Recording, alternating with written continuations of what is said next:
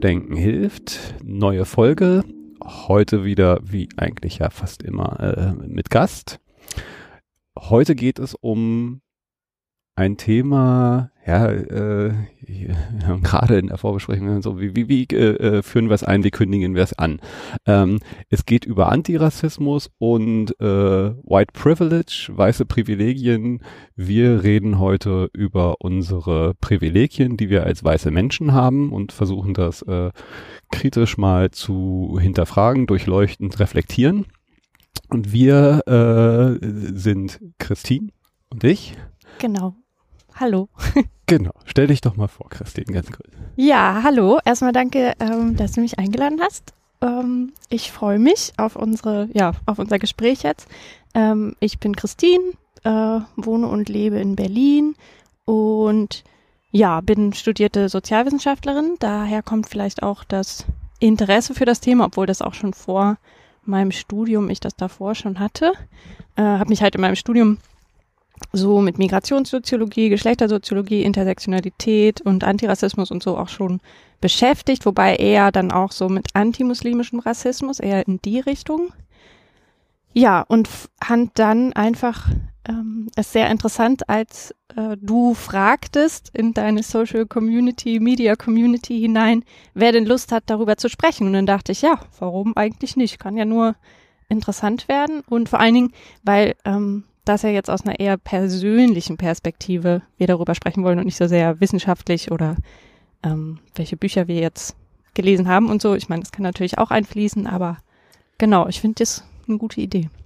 Genau, vielleicht da nochmal zum Hintergrund. Also zustande gekommen ist dieses Gespräch ähm, ja im Zeichen der medial dann zumindest wieder sehr präsent werdenden Thematik, äh, die rund um äh, den Mord an George Floyd, die dann aufkeimenden äh, äh, immer größer werdenden Proteste, die Diskussion und auch hier die, die dann doch stärker werdende Black Lives Matter Bewegung, die ja nicht erst neu seitdem ist, auch hier gibt es das schon länger, aber plötzlich war da eine ganz andere Aufmerksamkeit und das habe ich halt einfach mal zum Anlass genommen und äh, wie Christine schon gesagt hat, einfach dazu aufgerufen und gesagt so, hey Leute, ähm, ist auch mal an uns, äh, uns zu hinterfragen, unsere Privilegien zu hinterfragen, zu reflektieren, sich ihrer bewusst zu werden und äh, wer hat Lust, das mit mir zu tun? Ich habe mich da äh, auch vor, vor zwar längerer Zeit schon auf den Weg gemacht, muss aber auch ehrlich sagen, auch für mich haben da auch erst sehr spät so ein paar äh, äh, Schalter sich umgelegt und Dinge ich verstanden und ich würde sagen, ich bin noch nicht mal annähernd, glaube ich, an vielen Punkten dabei, äh, alles so richtig zu verstehen, zu durchdringen. Und das soll jetzt dann halt auch so ein bisschen der, der strukturierte Versuch sein, das gemeinsam zu tun. Ähm, wir haben vorhin schon gesagt, so wir wir sind uns sehr bewusst, dass wir hier in gewisser Weise vielleicht auch sehr dünnes Eis betreten. Dünn halt auch insofern, zwei weiße Menschen setzen sich hin und reden über dieses Thema. Wäre es nicht eigentlich auch besser, äh, da Menschen mit an, am Tisch zu haben, äh, die eigentlich äh, die Perspektive mit reinbringen, äh, der die unter den weißen Privilegien leiden oder halt die nicht haben. Ähm, ich ich, ich habe mich eigentlich äh, bewusst dafür entschieden zu sagen, so, nee, das ist ja auch mal an uns äh, zu reden. Äh, lass uns das doch mal machen. Warum müssen wir immer andere Menschen mit an den Tisch holen, die uns das halt mal so sagen äh, äh oder sie halt auch damit belasten? Genau, ja. Ist jetzt mal unsere Aufgabe. Ähm, will aber auch sagen, dass ne, wir werden hier vielleicht auch äh, Dinge sagen, wo sich äh, manche Zuhörerinnen und Zuhörer dann vielleicht gegen den Kopf schlagen oder sagen so, wie konnten die nur oder das haben sie jetzt überhaupt nicht verstanden oder nee, nee, nee.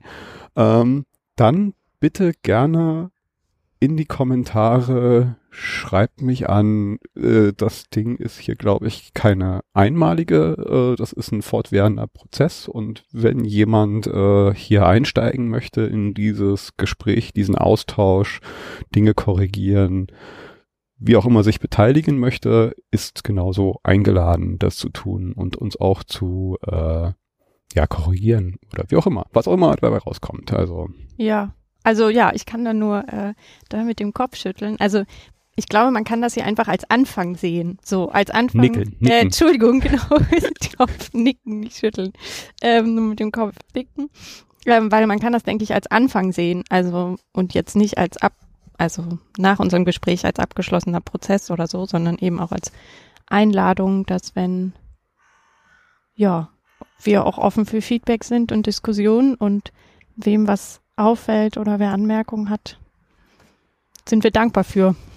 Nichtsdestotrotz haben wir uns etwas vorbereitet, beziehungsweise wollen da nicht irgendwie ganz wild reinstolpern und loslabern, sondern ähm, wir haben uns ein, nennen wir es jetzt mal ein Gesprächsleitfaden, glaube ich, äh, äh, geholt. Und zwar äh, gibt es einen sehr zu empfehlenden Instagram-Account, beziehungsweise ein also jetzt nicht nur, aber von diesem Instagram-Account haben wir sie uns jetzt geklaut, von Josephine Apraku. Apraku, ähm, die äh, seit einigen Wochen läuft das, glaube ich, schon Tagen. Also ich, ich glaube, es ist direkt ein Monat gewesen, also im Ju Monat Juni. Genau, da seitdem postet sie nämlich genau zu diesem Thema dieser weißen Privilegien genau. Fragen ja. eigentlich an weiße.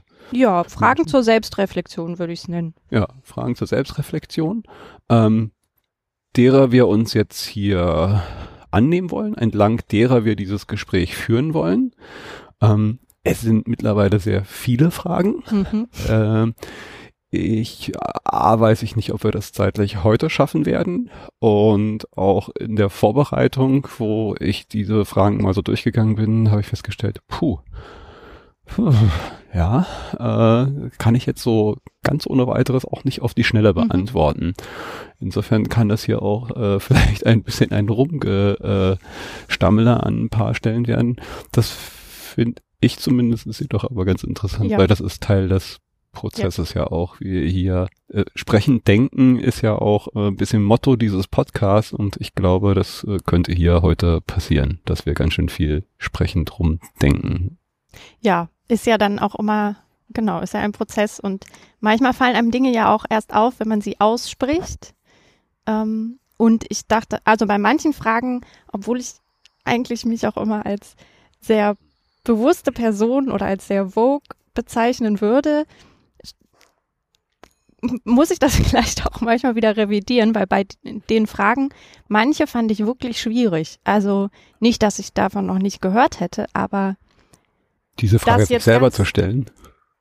Ja, die Frage mir selber zu stellen und dann wirklich Beispiele aus meinem Leben dafür zu finden und wirklich dafür bewusst zu sein, dass mir solche Dinge im Alltag auch immer bewusst sind. Also wie schnell kann man ins Unbewusste rutschen ähm, und dann ist es auf einmal nicht mehr präsent. Also ja, deswegen glaube ich, ist das eine gute Idee, diese Fragen dann auch einfach, genau, mal zu besprechen, mal gucken, was da rauskommt. Wollen wir einfach einsteigen? Dann ähm, willst du die erste Frage einfach, also es gibt ja immer so eine Einleitungsfrage. Ja. Äh, vielleicht starte doch mal, was ist denn die erste Frage, die uns gestellt wird? Äh, die erste Frage, wann ist dir das erste Mal bewusst gewesen, dass du weiß bist?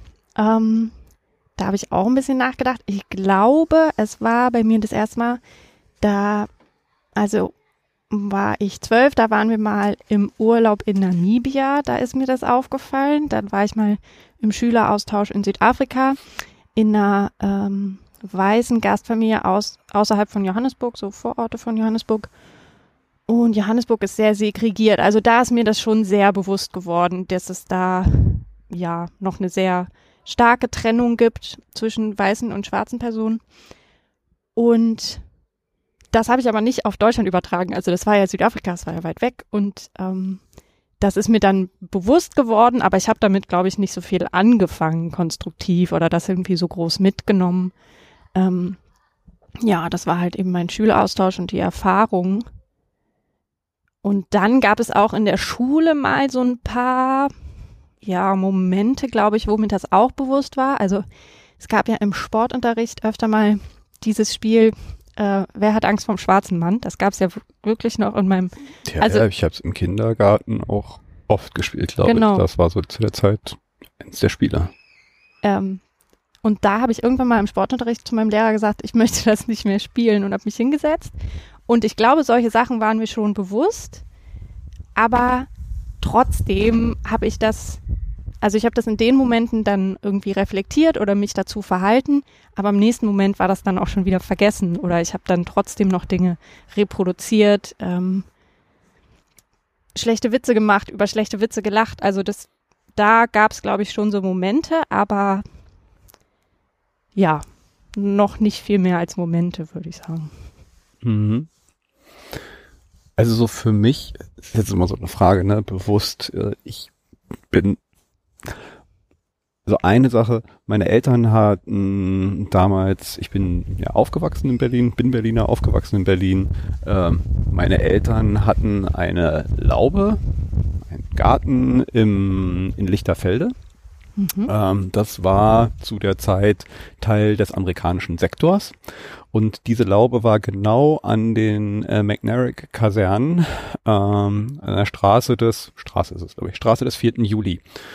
Und da war äh, permanent halt Soldaten, die da äh, gejoggt sind, die da Manöver gemacht haben. Also amerikanische Soldaten waren für mich sehr präsent, weil mhm. jedes Wochenende waren wir in diesem Garten und, und ich habe diese Soldaten da immer gesehen.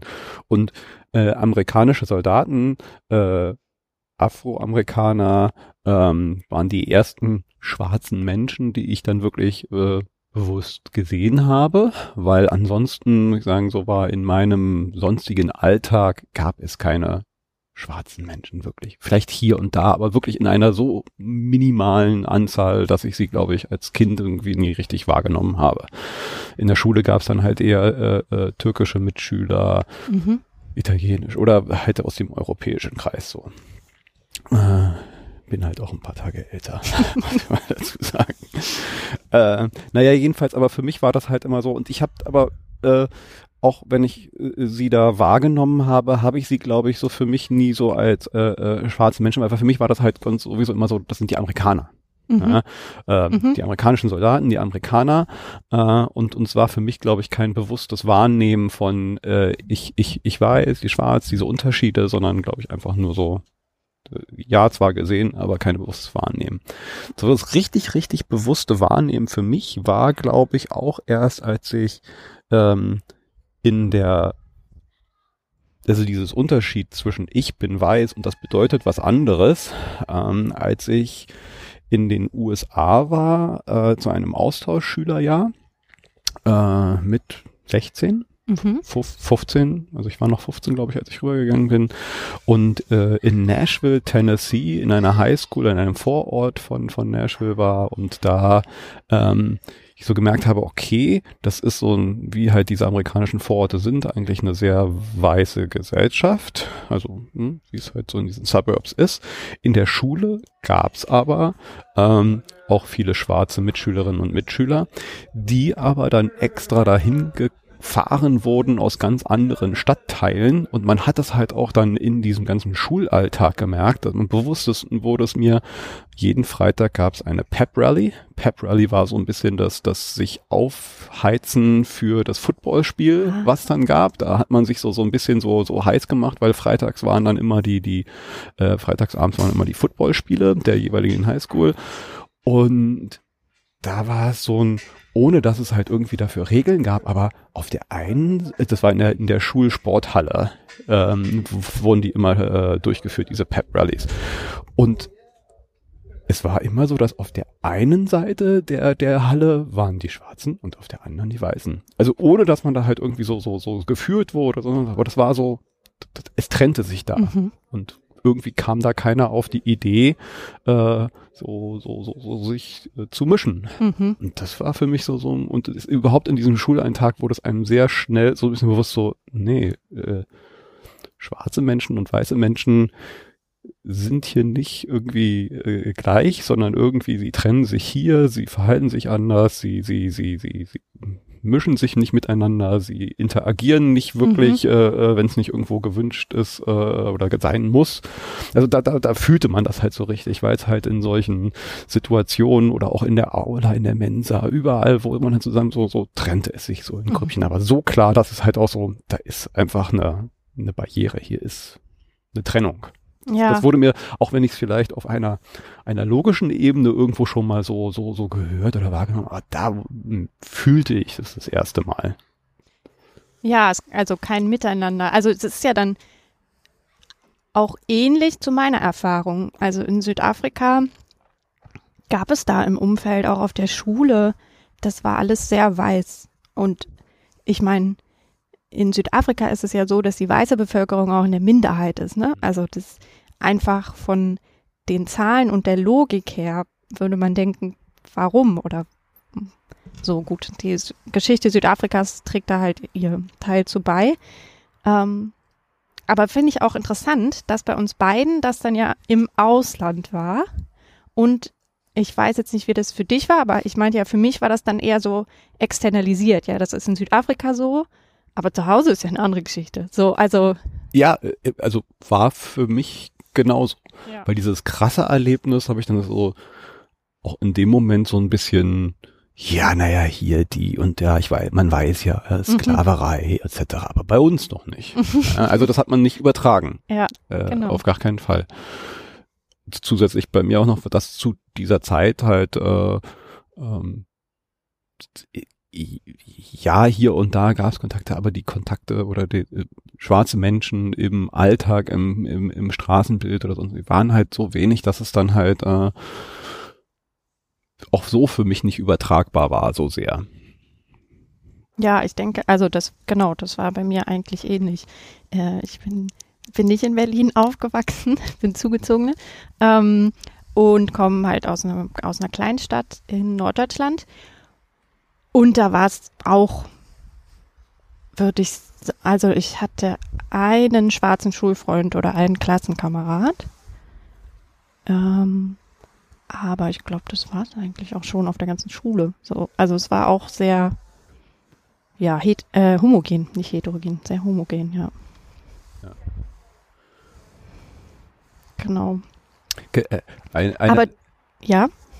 Nee, weil ich gerade, ich gucke gerade noch mal auf meine eigene Notiz ja. und ich hatte mir nämlich noch so Englischunterricht bei Miss Jackson. Ähm, Wer war denn Miss Jackson? Miss Jackson war meine Englischlehrerin in, äh, in dieser Highschool, von der ich gerade geredet hatte. Und das, das Interessante, Lustige, auch so dieses Erlebnis für mich nochmal, was es nochmal so prägender gemacht hat. Ich wurde da in eine äh, äh, Englischklasse gesteckt, wo ich die einzige weiße Person war. Mhm. Also aus welchen Gründen oder wie auch immer das da zusammengestellt war, aber zumindestens war ich äh, die einzige weiße Person mit äh, sonst nur schwarzen Mitschülerinnen und Mitschülern. Und Miss Jackson war eine arschcoole Lehrerin. Also sie war einfach, sie war auch äh, äh, Leichtathletik-Coach. Sie war selber schwarze, äh, schwarze Frau, die einfach eine Resolutheit hatte und halt auch so eine also so, so, so, so eine Art, diesen Chaotenhaufen, die diese Klasse halt auch teilweise war, halt irgendwie so, so äh, äh, unter Kontrolle zu bringen.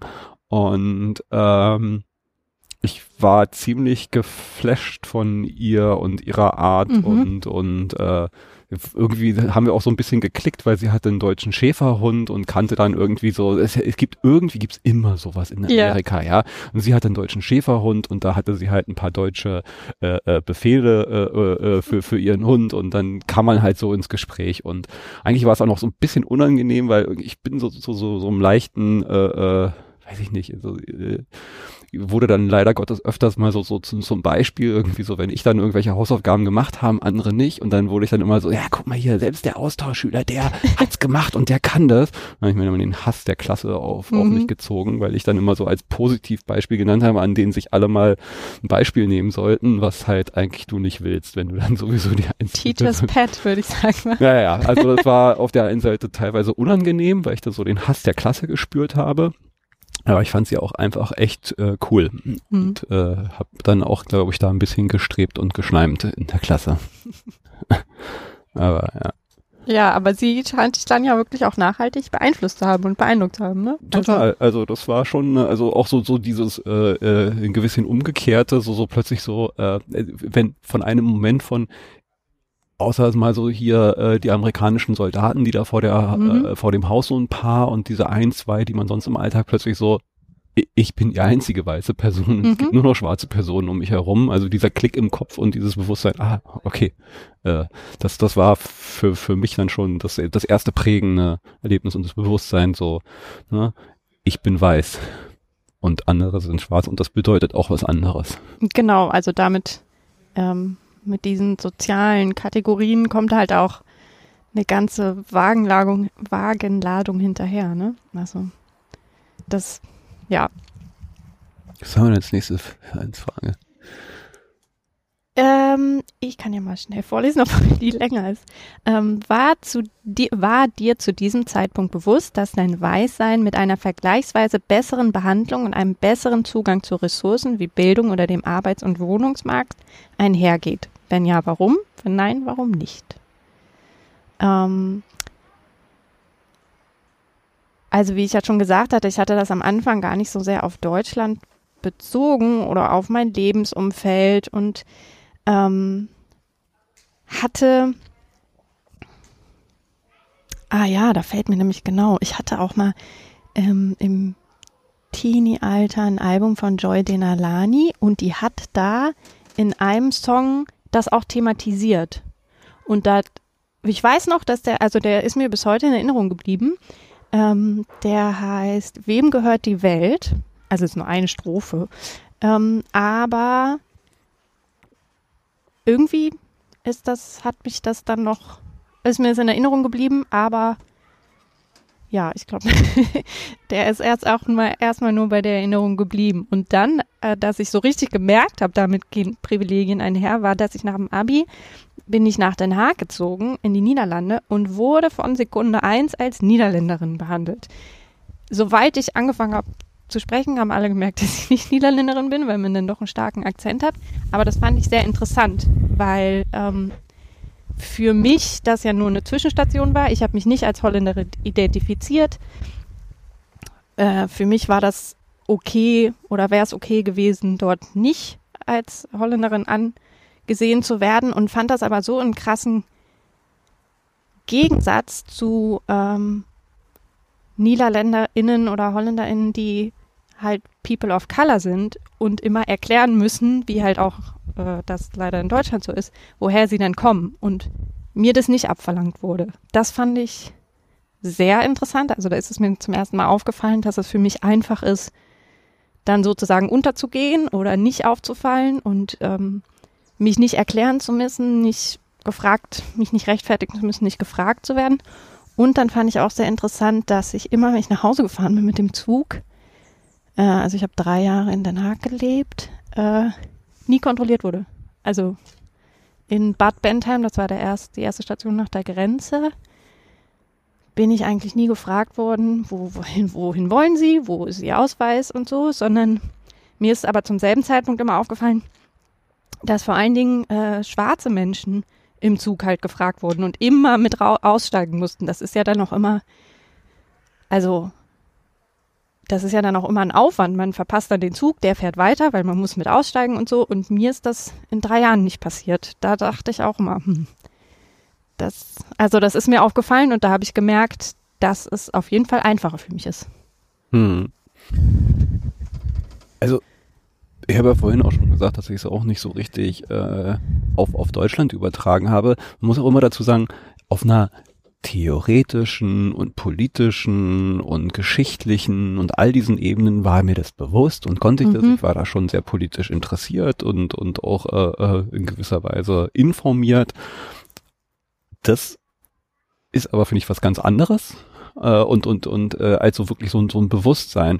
Ähm, ich habe also, ne, dass ich da gemerkt habe, weil plötzlich Schüler aus einer anderen Ecke der Stadt, die dann halt irgendwie, warum gibt's jetzt hier keinen, also da gab's halt so, so, so, so ein erstes Bewusstsein, was sich immer mehr verstärkt hat durch all dem, was da in den USA war, auf Deutschland bezogen. Und auch ich, als ich dann erstmal wieder in, in, in, in Deutschland war, gab's bei mir da schon ein, ein, ein sehr lange vorherrschendes Gefühl, dass naja, bei uns ist das natürlich was ganz anderes, weil schließlich wir hatten ja damals die Nazi-Zeit und der Zweite Weltkrieg und und da wir sind da ja aber drüber hinweg und wir sind entnazifiziert worden und wir gehen ja total kritisch auch mit unserer äh, äh, ähm, äh, Vergangenheit um. Und deswegen natürlich gibt's auch hier äh, Rechte und Rechtsextremismus und all das, also all das ist mir bewusst, aber so richtig die Mitte der Gesellschaft also, nicht. Ja, die so so richtig ein strukturelles mhm. Thema und ein strukturelles Problem oder überhaupt so richtig richtig Rassismus und all sowas. Nee, also so richtig gibt's nicht. Na klar gibt's halt irgendwie die die Nazis hier und da mal einen Aufriss, aber das habe ich für mich immer auch mit dieser Argumentation oder diesem Gefühl abgetan, Nee, ist nicht, weil schließlich haben wir ja mhm. äh, unsere schlimme Vergangenheit aufgearbeitet. So dieses Gefühl, wenn wir das abgeschafft haben, dann kann es das andere auch nicht geben, war für mich sozusagen so ein Gefühl, dass äh, so ist das halt. Das, ja, ich glaube, das ist echt so ein Narrativ, was sehr vorherrscht ist.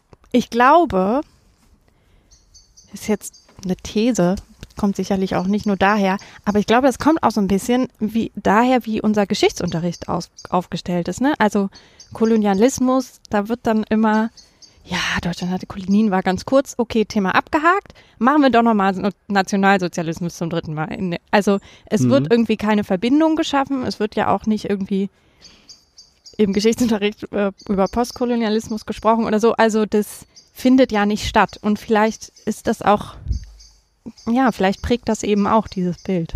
Ja, also alles, was ich mir erinnern kann, Kolonialismus hat sich aus meiner Schulzeit sich nur so bei mir als als so so so so eine kleine äh, Weg hin zum zweit, zum ersten Weltkrieg, so unter dem Motto, also das ist das, was mir hängen geblieben mhm. ist.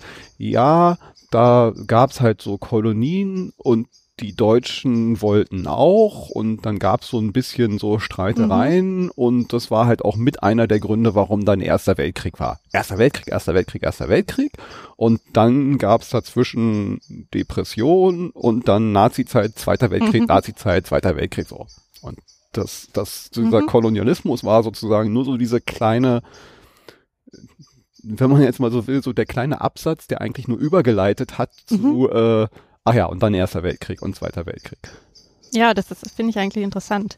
Das erinnert mich auch daran, äh, als ich vorhin meinte, wir waren mal im Urlaub, als ich eben zwölf war, ich mit meinen Eltern, meiner Schwester, äh, im Urlaub in Namibia.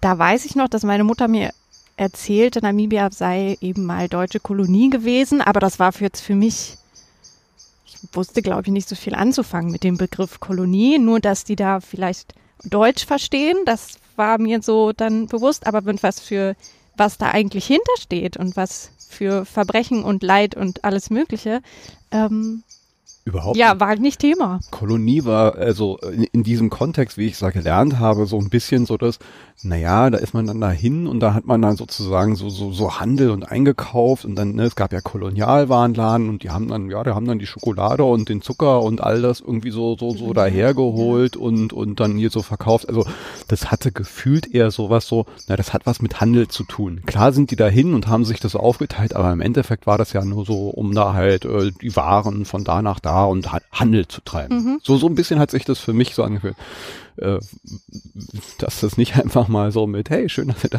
seid und dass wir mal so ein bisschen ja. Handel treiben können, sondern dass das, also das, das, das, dazu wurde nichts gesagt. Also Ja. das, das, das, sondern nur, das klang auch eher so, ja, und dann haben sich die europäischen Länder untereinander gestritten. Das klang eher so ein bisschen so wie so ein Handelsstreit, wenn jetzt Mhm. hier irgendwie gerade irgendwelche Handelsmächte sich vielleicht über irgendwas so, so streiten, in Führungszeichen. Also all das, was dahinter steht, was es für die Menschen bedeutete, wie das vonstatten ging und, und, und. Nix. Ja, es klingt, klingt eher so nach Handelsaustausch, ne? Nicht so nach, ähm, nicht so nach Gewalt. Ja. Es, ja, vielleicht, also sicherlich ein, auch ein Grund, der dahinter steht. Ja, noch mehr? Da kommt noch mehr. Ja, natürlich kommt da mehr. Also das ist äh, äh, viel. Ich habe nur, ich, ich nehme mal. Äh, Christine hat sich nämlich ganz brav äh, analog vorbereitet. Sie hat äh, die Fragen ausgedruckt. Ich gucke jetzt hier einfach Analog auf ist die Zukunft. mein, äh, ich gucke hier einfach mal auf mein Handy. Was ich da, jetzt jetzt wird's nämlich lang nochmal. Äh, Ja, lange Frage. Ne? Musst du, soll ich? Ach, liest du doch mal. Lies ich doch mal. Also genau, also es gibt eine gewisse Einleitung, Herleitung beziehungsweise Einführung in diese Frage. Ich lese mal vor. Der Begriff weiß, genauso wie die Begriffe schwarz oder color, sind durch Rassismus überhaupt erst entstanden. Vielen ist es nicht bewusst, dass diese Begriffe beschrieben, aber diese Begriffe beschrieben keine Hautfarben. Menschen sind nicht wirklich schwarz oder weiß. Vielmehr beschreiben die Begriffe etwa den privilegierten Zugang zu gesellschaftlichen Ressourcen, weiß, oder den schlechteren Zugang zu diesen Ressourcen, schwarz oder auf Color. Kurz, weiß sein, unabhängig davon, ob es persönlich gewollt ist oder wahrgenommen wird, bedeutet zum Beispiel nichts anderes, als dass ihr einen vergleichswahren, vergleichsweise einfachen Weg durchs Schulsystem hattet, beziehungsweise dieser nicht aufgrund eures Weißsein schwer war.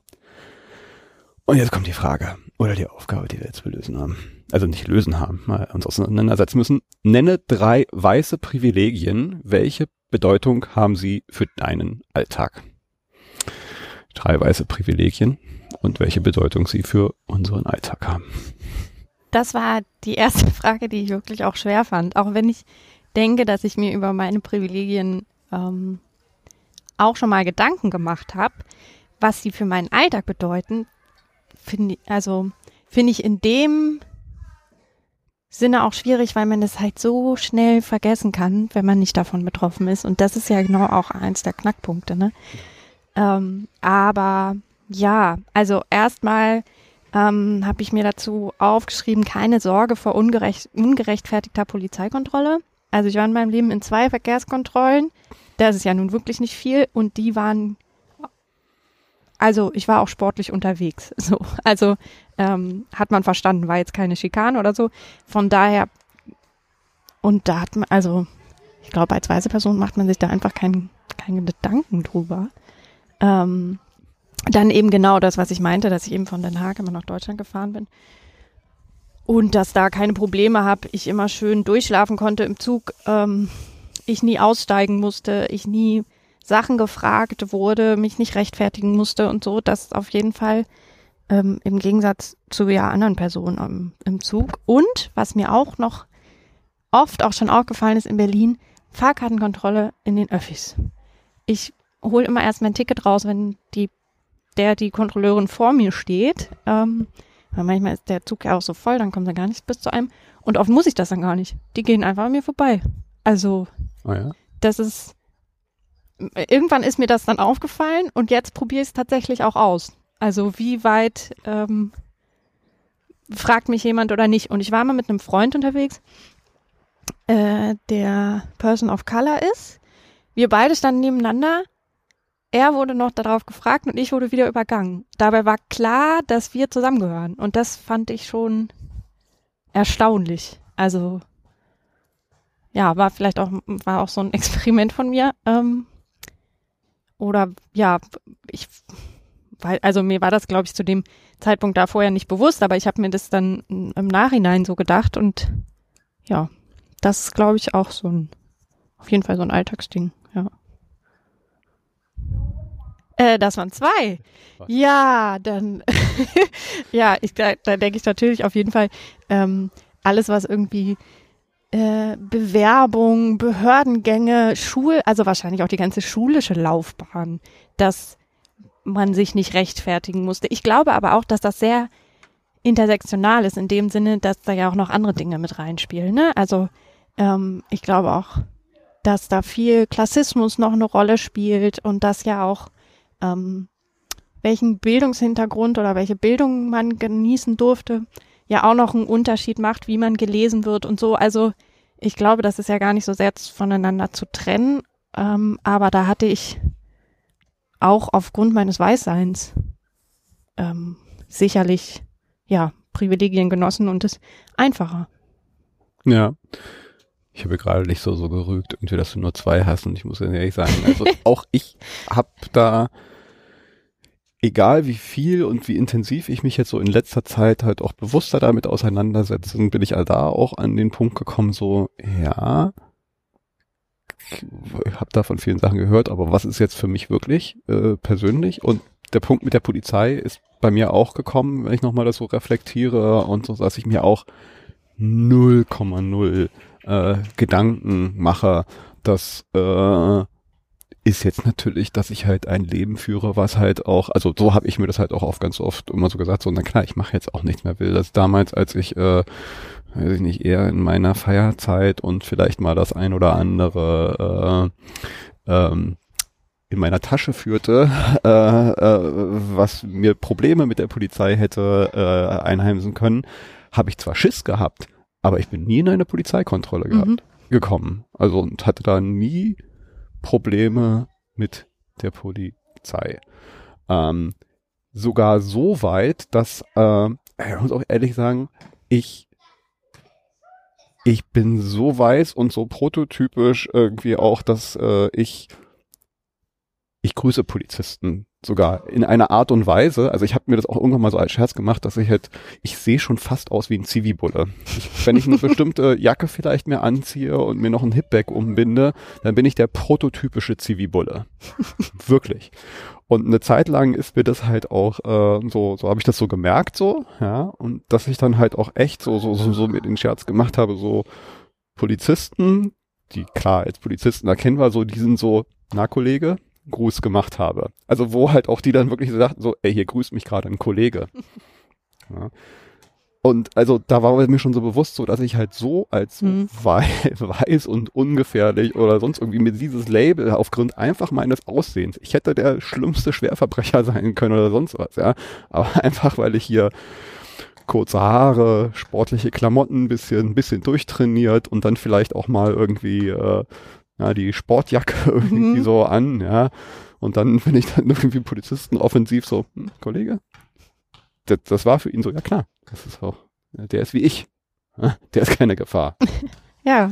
Also da ist mir das richtig äh, äh, dann bewusst geworden und ich kann durchs All, durch den Alltag gehen und äh, ich kann die Polizei sogar in Anführungszeichen ein bisschen verarschen. Einfach durch mein weiß sein, würde ich jetzt mal so sagen. Und so natürlich vielleicht auch noch ein bisschen durch andere Merkmale, die ich so außen habe, aber das ist, glaube ich, kein unbeträchtlicher Bestandteil dessen.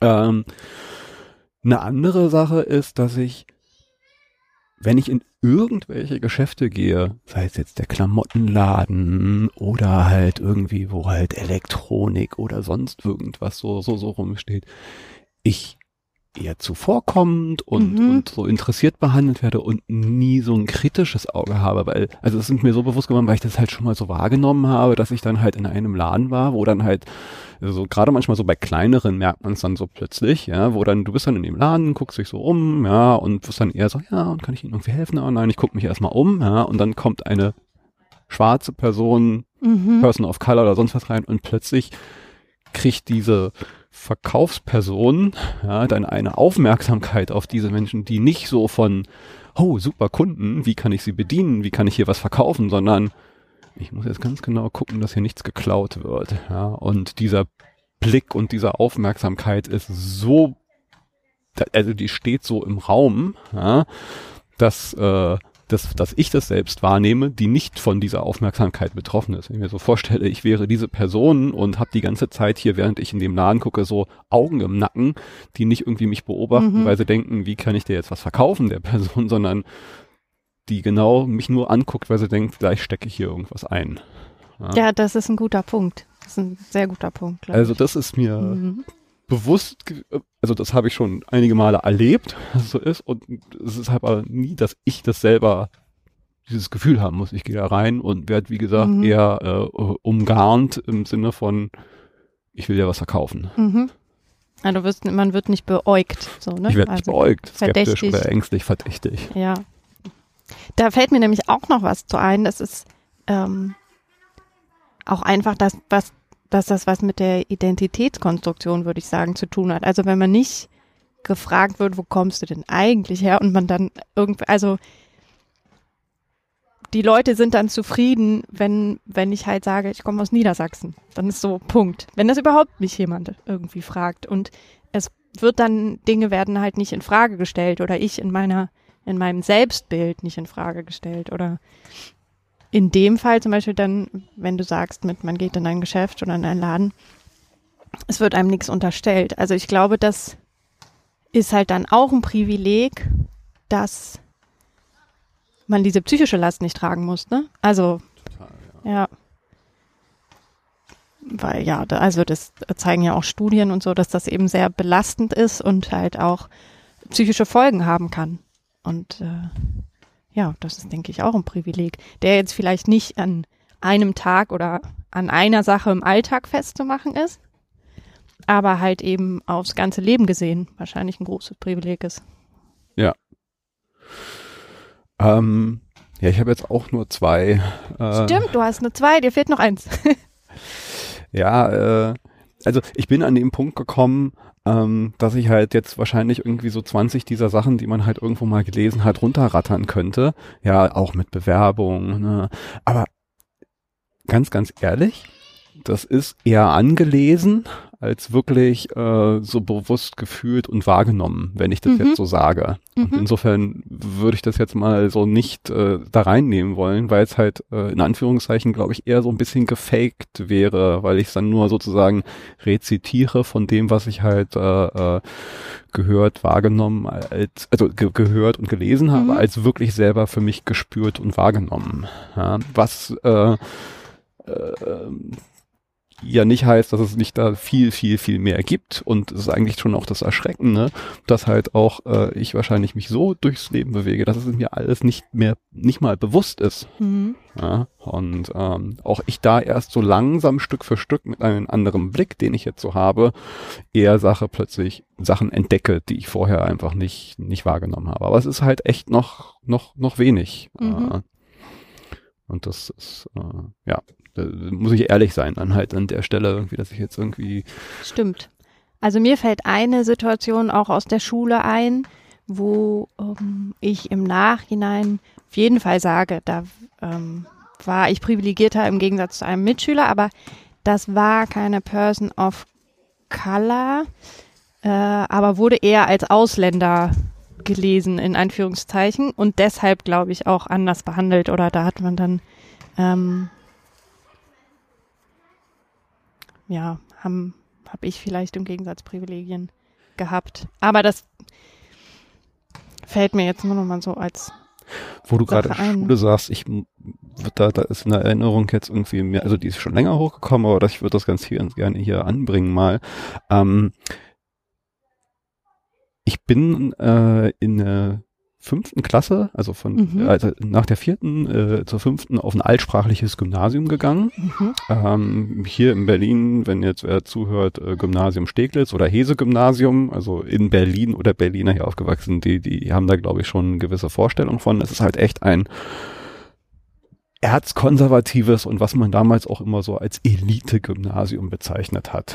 Ähm, auch so erzkonservativ, ne? wenn du als Schüler, der Lehrer kommt rein, Schüler springen auf, stehen sich hin, ja. Salve Magister, äh, Salve Pupili, also so richtig äh, so, die Sache. Und ich erinnere mich an ähm, mein, äh, ich habe da auch ein bisschen gelitten drunter, also weil ich von der Schule mit guten Noten und plötzlich auf dieses Drill-Gymnasium, da, das war ziemlich hart für mich.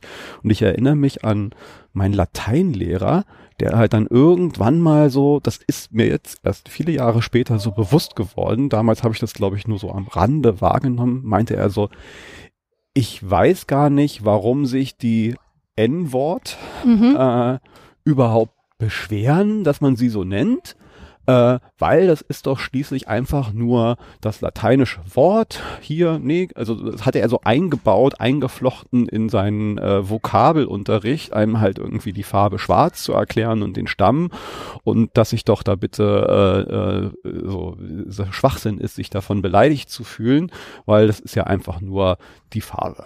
Insofern ist das ja überhaupt keine Beleidigung, sondern einfach nur normales Wort. Das wurde uns da so vermittelt und so ja, bin ich auch auf aufgewachsen und es ist mir erst viele Jahre später jetzt bewusst geworden, als ich äh, gelesen habe, dass halt ähm, wir viele, weil mir fällt nicht, wenn mir an einer Stelle was nicht einfällt, ist es auch so, weil es halt so in meine Kultur, in meine Normalität übergegangen ist, wenn ich äh, solchen Rassismus einfach schon in Anführungszeichen oder solche rassistischen äh, äh, Systeme fast mit der Muttermilch aufgesaugt mhm. habe. Also wenn mir ein Lateinlehrer in der fünften Klasse irgendwie in der Schule vermittelt, so, hey, da soll sich doch mal bitte keiner äh, äh beleidigt fühlen. Das N-Wort ist ein ganz normales Wort, das mhm. bezeichnet mhm. einfach nur irgendwie die Farbe schwarz.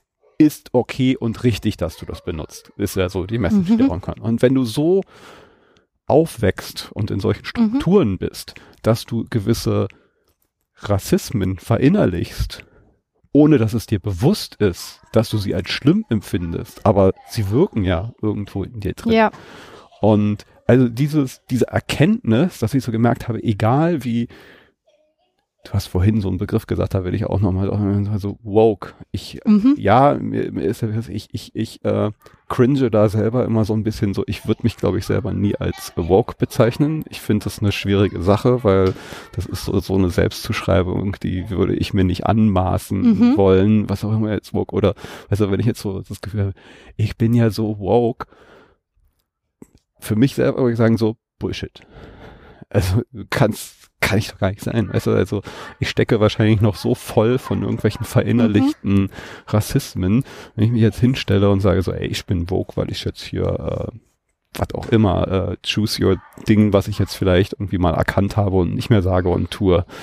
Nee, weiß ich nicht. Das ist, das ist ein guter Punkt. Ich glaube, das ist dann die Frage. Erstmal wollte ich noch sagen, voll gut, dass wir ähm, im Gespräch noch auf Sachen kommen, die uns einfallen, denn dafür war das Gespräch ja gedacht. Ja, total.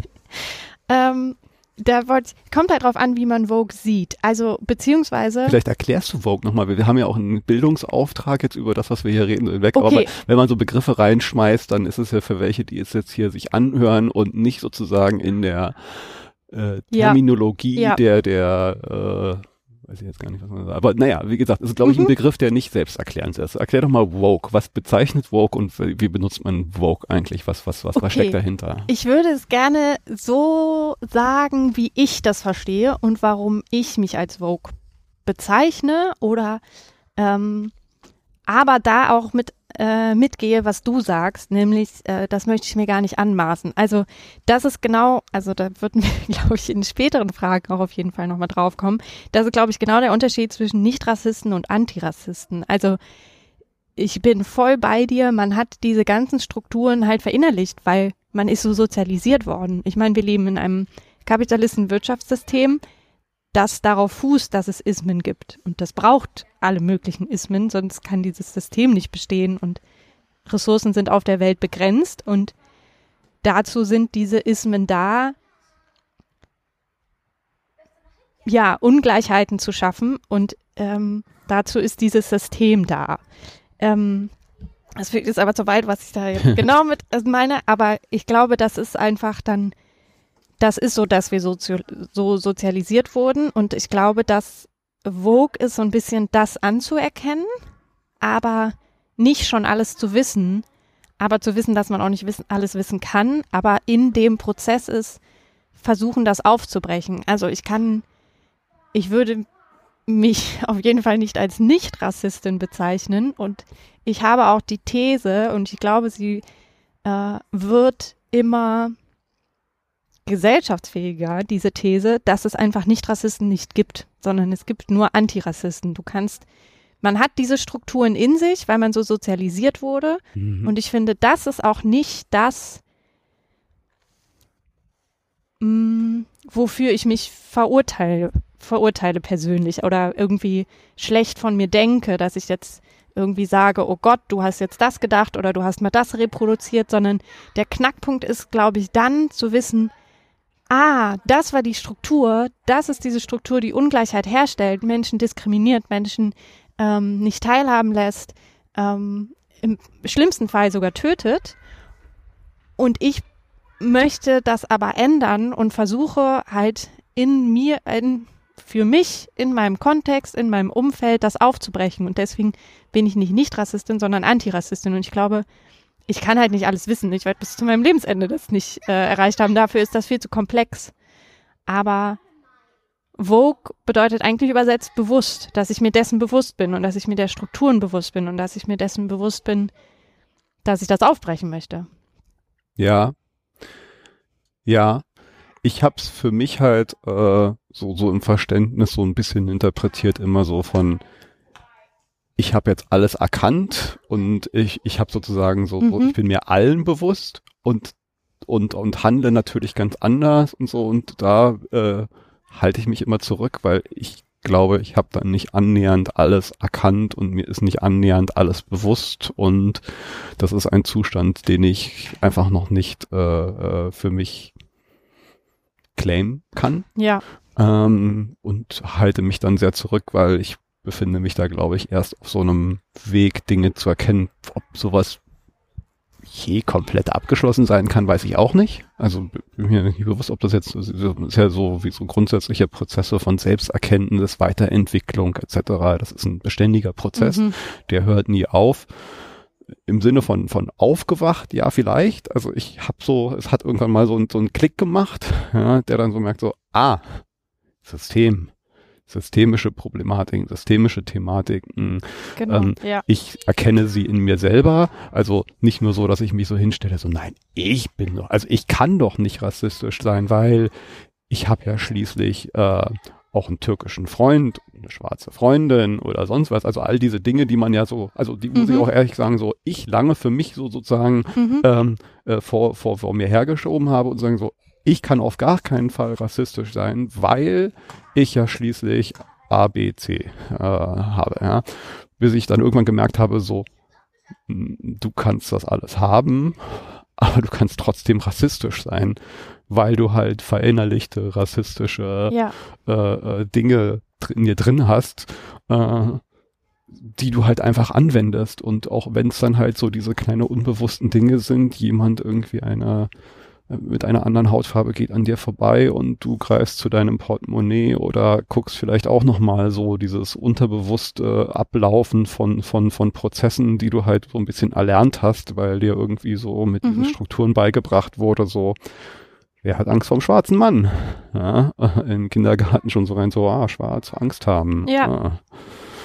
Portemonnaie, wo ist es? Bedrohung, nein. Also das sind ja so, so tief verinnerlichte Sachen, die man auch lang, also das, das verlernt man auch nicht von einer Sekunde zur anderen. Nee, nee, genau. Aber ich, der erste Schritt ist ja immer, man macht etwas unbewusst falsch und dann macht man es bewusst falsch. Ne? Das ist der erste Schritt im Lernprozess. Und das würde ich, so definiere ich für mich Vogue. Ich verstehe aber auch deinen Ansatz. Und also ich entdecke Natürlich. Also erst letzte Woche habe ich was gedacht, klassistisch und rassistisch zugleich, wo ich dachte, krass. Also ich halte mich ähm, für irgendwie aufgeklärt, aber natürlich hat man das noch verinnerlicht. Und die Frage ist, glaube ich, dann einfach, wie, wie man damit umgeht. Ich habe das dann halt gemerkt und war über mich selbst äh, erstaunt, verwundert. Aber bin dann auch froh, dass ich das irgendwie erkannt habe. Kann sein, dass ich es im nächsten Moment, im nächsten Mal vielleicht nicht erkenne, aber das ist ja, das ist halt eben mein Ziel, das eben zu erkennen, immer mehr zu erkennen, immer mehr aufzudecken ähm, und mir dessen bewusst zu sein. So, mhm. also und so würde ich Vogue verstehen. Ja. Jetzt haben wir äh ja, aber gut, wir sind abgeschweift, aber genau darum geht's ja auch. Äh, so. Ja. Ähm, warte mal, beim, beim Abschweifen, wir sitzen nämlich gerade draußen auf dem Balkon und mir wird langsam ein bisschen frisch. Wenn, äh, sollen wir, wollen wir es nach, ein, nach, nach drinnen verlegen? Dann yes. drücke ich mal ganz kurz auf Pause und bis gleich. Weiter geht's. Wir sind mittlerweile bei der, äh, nee, wir sind bei der vierten Frage. Wir, wir, wir haben noch eine vierte Oh. Frage. Wir dachten nämlich gerade, oh Gott, oh Gott, die fünfte Frage, die, die hat eine lange Einleitung, aber wir kommen nochmal äh, zu Frage 4 zuerst und die ist, hast du dein Weißsein schon einmal bewusst genutzt, um etwas zu bekommen oder erreichen? Zum Beispiel eine Wohnung oder einen Job? In welchem Zusammenhang war das? Richtig schwierige Frage. Und ich glaube, ich habe keine gute Antwort drauf, weil ich es nicht weiß. Ähm, ich bin zu nah dran. Ein bisschen, ja. Ah, ja. Aber Ähm, also wahrscheinlich habe ich schon oft Dinge bekommen aufgrund meines Weißseins oder wir, wurden mir zugesprochen wie eine Wohnung oder ein Job. Aber also sie fragt ja nach bewusst und da ich es bewusst eingesetzt habe, würde ich sagen, war nicht so. Finde ich ganz schwierig.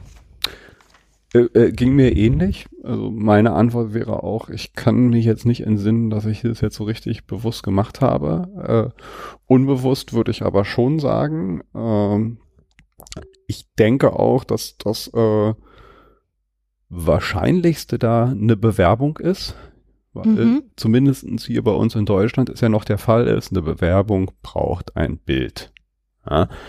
Und dieses so alleine dadurch, ich also ich habe in meinem Leben halt auch beruflich mir viele, viele, viele Bewerbungen angeschaut, weil ich auch schon oft in der Situation war, dass ich äh, äh, Stellen zu besetzen hatte, Kandidaten mir anschauen musste, Kandidaten Mhm. und Kandidatinnen und ich diesen Prozess an sich insofern schon kenne, da hat man teilweise halt viele Bewerbungen und man ist in, in so einem Scan-Modus.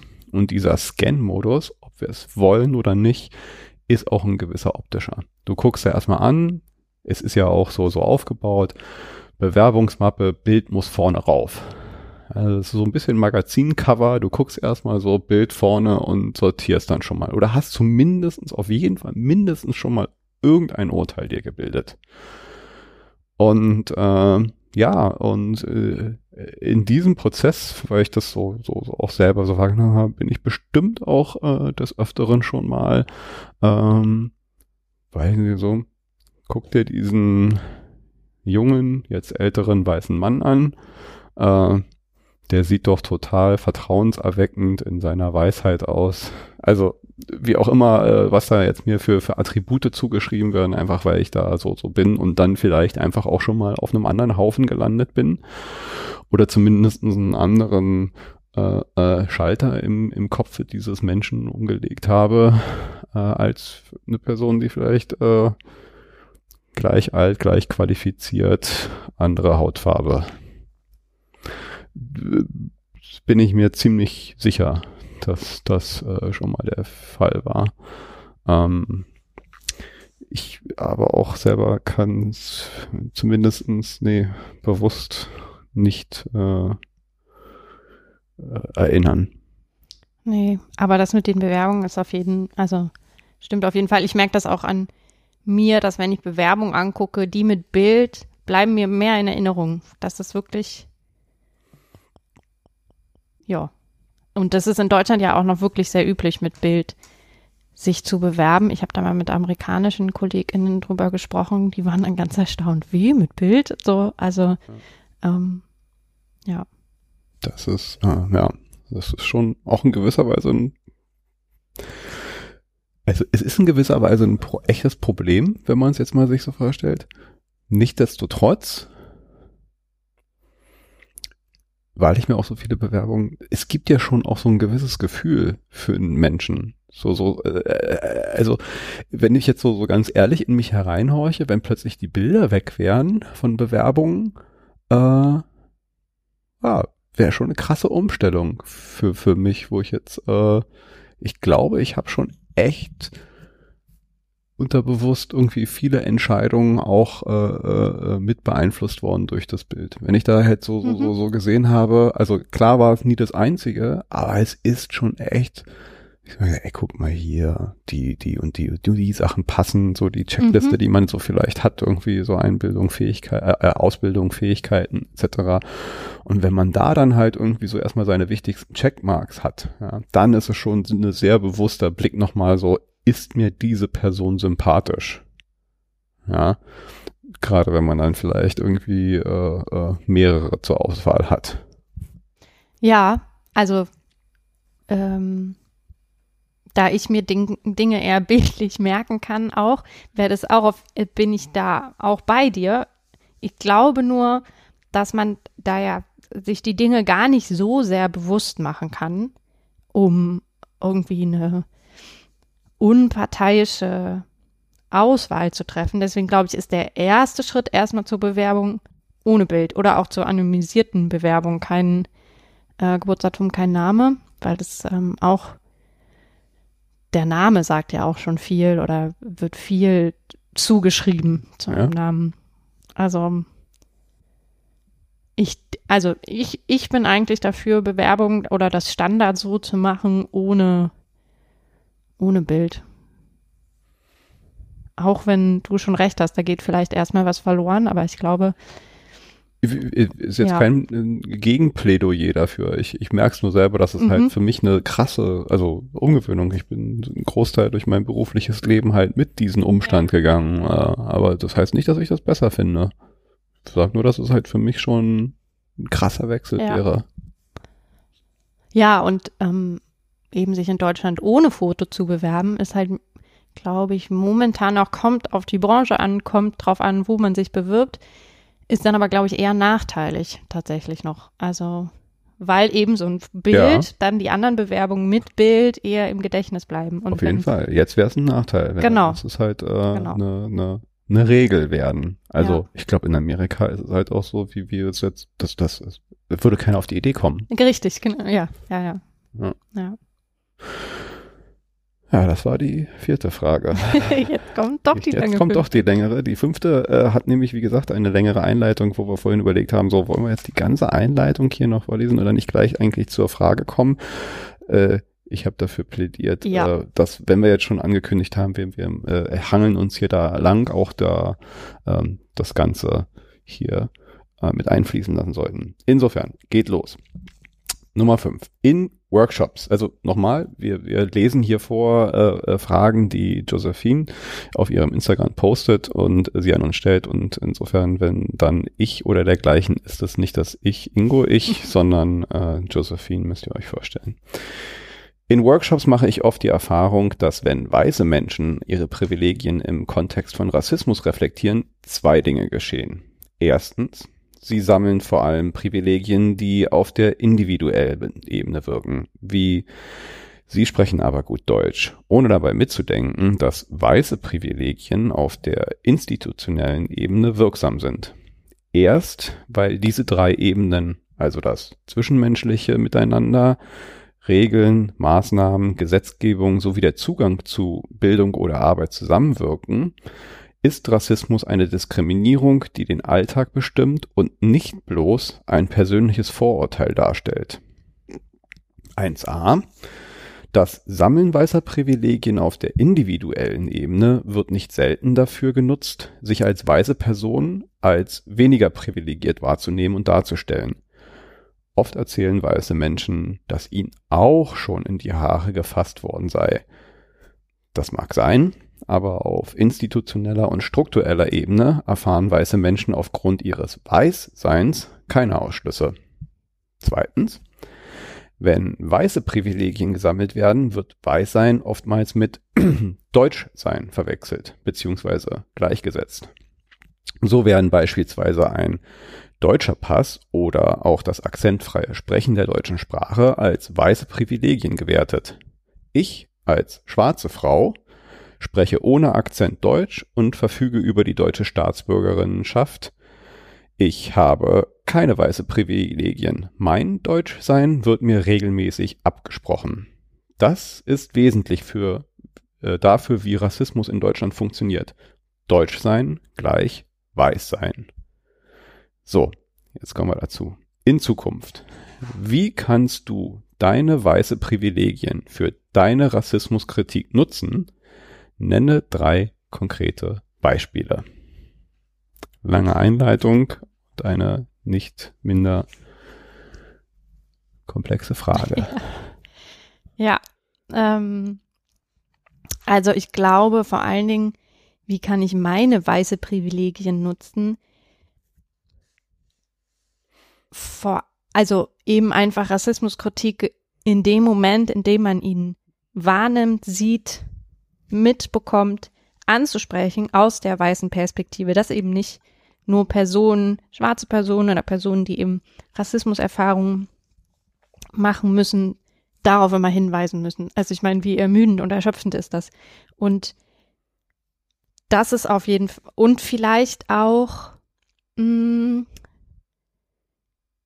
man hört ja öfter mal, dass schwarze Personen dann auch den Vorwurf bekommen, oh, reagier nicht, du reagierst so emotional, all solche Dinge. Ähm, und das, das hat man mir auch schon vorgeworfen. Aber ähm, das würde. Da wären wir dann wieder über Sexismus, ne? Frauen ja, reagieren immer über, genau. sind so hysterisch. Das, äh, genau, also dann, das würde vielleicht einer weißen Person nicht so sehr vorgeworfen und da kann man das dann vielleicht nutzen. Vielleicht kann man ähm, die andere Person dann auch anders erreichen. Also ähm, mein, meine Taktik war sonst im immer, also leider auch nicht in jeder Situation, weil man eben manchmal dessen manchmal müde ist, aber ähm, ich glaube, ich glaube, es ist es wert, das trotzdem zu tun. Meine ähm, Strategie war sonst immer Fragen zu stellen. Also meinem Gegenüber, wenn mir was aufgefallen ist, zum Beispiel hatte ich mal eine Freundin, die schwarz sein direkt mit afrikanisch gleichgesetzt hat. Und dann habe ich einfach nur, wie meinst du das und warum?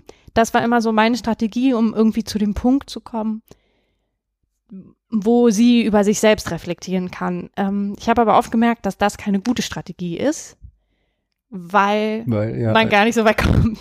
Inwiefern? Ähm, also die, äh, die Fragen dann öfter so abgeblockt werden, äh, was soll das? Und dann will man die Party nicht sprengen. Ja. Und dann, ja, dann ist es, ist da irgendwie die Konversation vorbei und es geht nicht weiter. Also vielleicht ist es auch manchmal gut, das einfach so zu benennen und sagen, hm, das fand ich jetzt rassistisch, das fand ich nicht gut oder das, das ist nicht lustig, der Witz. Also einfach, hm, ja, zu benennen, wenn man es mitbekommt, wenn man dabei ist. Also ich, äh, ne, diese Situation kenne ich auch und, und sowas und ich äh, etabliere mich da halt auch hier und da auch äh, schon so ein bisschen zum Partypuper, würde ich jetzt mal so, so gefühlt wahrgenommen, ja, so, äh, wo man dann halt so, wenn dann naja, dieser kleine Witz irgendwie so, mhm. so diesen Sachen herausgehört, so, wenn, wenn, wenn sie dann so sehen, so, oh, Ingo rollt schon wieder mit den Augen und setzt schon an, ja, das dann halt, oh, so, so ungefähr so, der schon wieder jetzt irgendwie, oh. Also ich merke dann schon so, dass man über, naja, und diese Technik, die du da benennst. Also ich habe auch so gemerkt, so, so äh, oder bin da immer noch am Feinschleifen meiner meiner Technik, so dass äh, ähm, das emotionale Ausrasten habe ich äh, bestimmt hier und da auch mal gemacht. Äh, ja, also ich habe es gemacht und und versuche mir das jetzt so abzuerziehen immer mehr, weil es ist ein Angriff führt beim Gegenüber immer zu einer Verteidigung. Mhm. Ja? Auch wenn sie es vielleicht nicht wollen, äh, schalten sie dann in einen Verteidigungsmodus. Also das konfrontativ zu machen äh, bringt relativ wenig, schnell gemerkt. Und diese Fragetechniken äh, äh, benutze ich dann halt auch, dass ich das halt über eine fragende äh, Art und Weise versuche halt herauszukitzeln, was glaube ich so die einen oder anderen dann auch schon gemerkt haben, so, ah, Ingo mit dieser Fragetechnik jetzt irgendwie so, der will mich hier so, so hinten. Also es ist, es, ich merke insofern, dass es teilweise bei manchen Leuten kontraproduktiv, also nicht kontraproduktiv, aber auch nicht so wirklich hilft, weil das schon als Technik erkannt wurde und ja. die sich da halt äh, rauswinden und dann trotzdem noch genervt werden, äh, genervt fühlen. Also ich bin da weiter äh, äh, am Lernen und äh, über Tipps äh, äh, dankbar äh, oder beziehungsweise arbeite da auch unterschiedliche Techniken aus für mich, ohne jetzt genau sagen zu können, was jetzt die beste ist. Mm, manchmal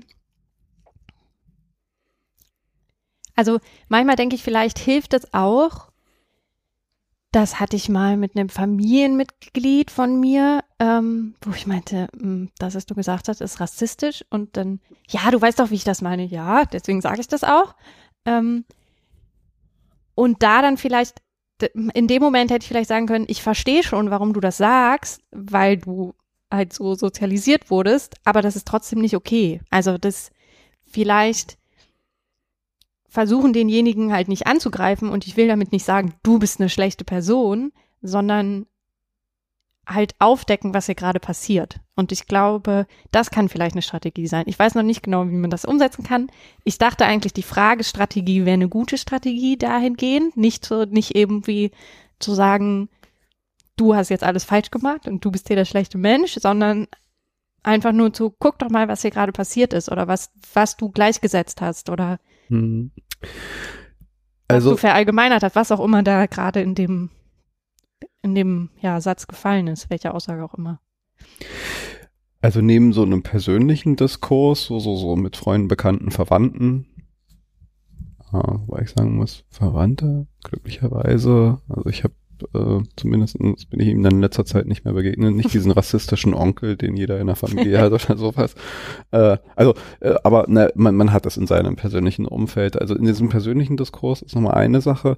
Oft ist es ja aber auch dann bei mir zumindestens mehr in einem Social Media ähm, ja. Diskurs, ähm, wo ich das öfter habe, dass dann halt solche äh, äh, Themen in äh, Kommentarspalten zu Dingen, die ich poste, ja, mhm. weil ich dann halt auch sehr mhm. bewusst oder klar positionierend irgendwie solche solche Themen äh, äh, äh, poste in den Social Media und dann halt auch äh, einfach schon ein paar Leute anziehe, die dann halt meinen, sich da äußern zu müssen und dann schnell ent, entfacht sich so, so, so ein Hin und Her und ähm, ich bin da dann in meinem Vorgehen sehr so ich versuche das dann halt sehr äh, Hintergrundwissen, Fakten, also sehr faktisch und erklärend äh, aufzubereiten in einer Kommentarspalte, die dann halt oder einer Diskussion, die eher noch so, ich hau dir jetzt irgendwelche zynischen Bemerkungen, Beleidigungen, so, also wie manchmal halt so, so, so solche Kommentarspalten Dinge so so abgehen äh, und dann kommt Ingo mit einem ähm, zehn Kilometer langen Wikipedia-artigen Eintrag mit Quellennachweisen etc. pp. Äh, ich krieg da das öfteren so nur der Oberlehrer, ja, mhm. dieser, also das hat nur, das macht auf manche so, so einen Eindruck von Arroganz und. Oberlehrerhaftigkeit. Mhm. Ähm, ich bin noch unschlüssig, ob ich äh, jetzt vielleicht die Taktik ändern müsste oder ob ich sage so, ja, meine Güte. Ja, äh, du würdest mich vielleicht, egal was ich sage, tue, äh, das nicht gut finden, weil du halt dich dieser Thematik und dieser Diskussion nicht stellen. Ich weiß gar nicht, ob ich es überhaupt je in einer Art und Weise tun kann, also zumindest nicht in einem Social Media Kommentarspalte, die dir passt. Und sollte ich es nicht dann vielleicht doch machen, weil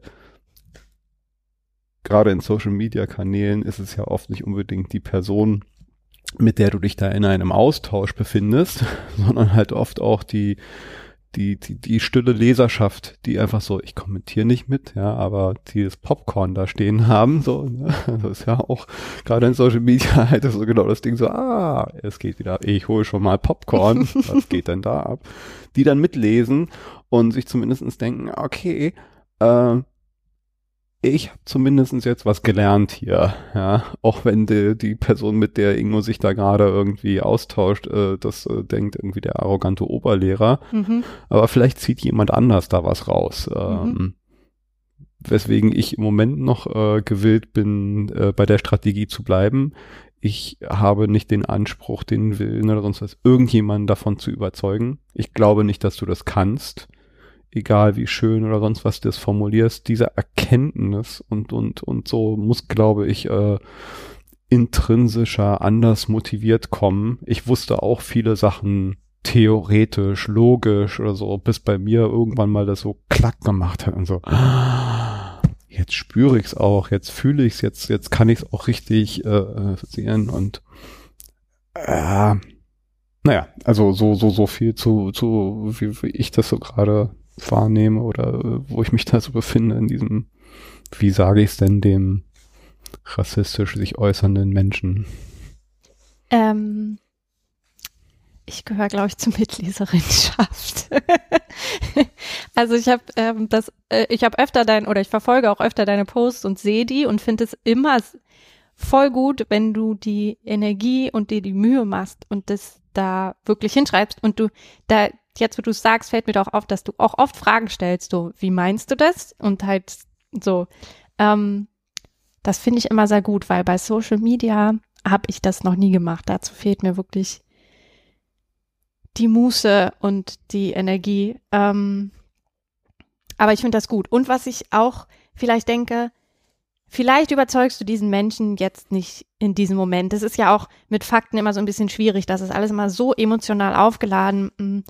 Aber vielleicht gibt's in zwei Jahren für diese Person nochmal einen Impuls. Also vielleicht so, ähm, ich zum Beispiel wenn ich meine Entwicklung angucke, ich war da auch immer, bin sehr da auch von meiner Schwester beeinflusst, wo wir ähm, jahrelang irgendwie unterschiedliche Ansichten hatte, hatten, aber so mit der Zeit habe ich verstanden, was sie meint, habe ich verstanden, was sie mir mitteilen will und habe jetzt auch viele Ansichten total geändert und ähm, Meinungen geändert und ähnlich sehe ich das bei einer Freundin von mir, wo ich dann mh, hm, dachte, ich rede da manchmal irgendwie sehr so gegen Unverständnis, wenn es so um feministische Frage, Fragen ging oder um eben Rassismus im Alltag und so, wie ich aber jetzt merke, wie sie sich damit auch beschäftigt. Also jetzt vielleicht nicht, weil ich ihr das in dem Moment gesagt hat, aber vielleicht, weil ich ihr das vorher schon mal dreimal versucht habe nahezubringen. Also es ist, glaube ich, einfach so ein,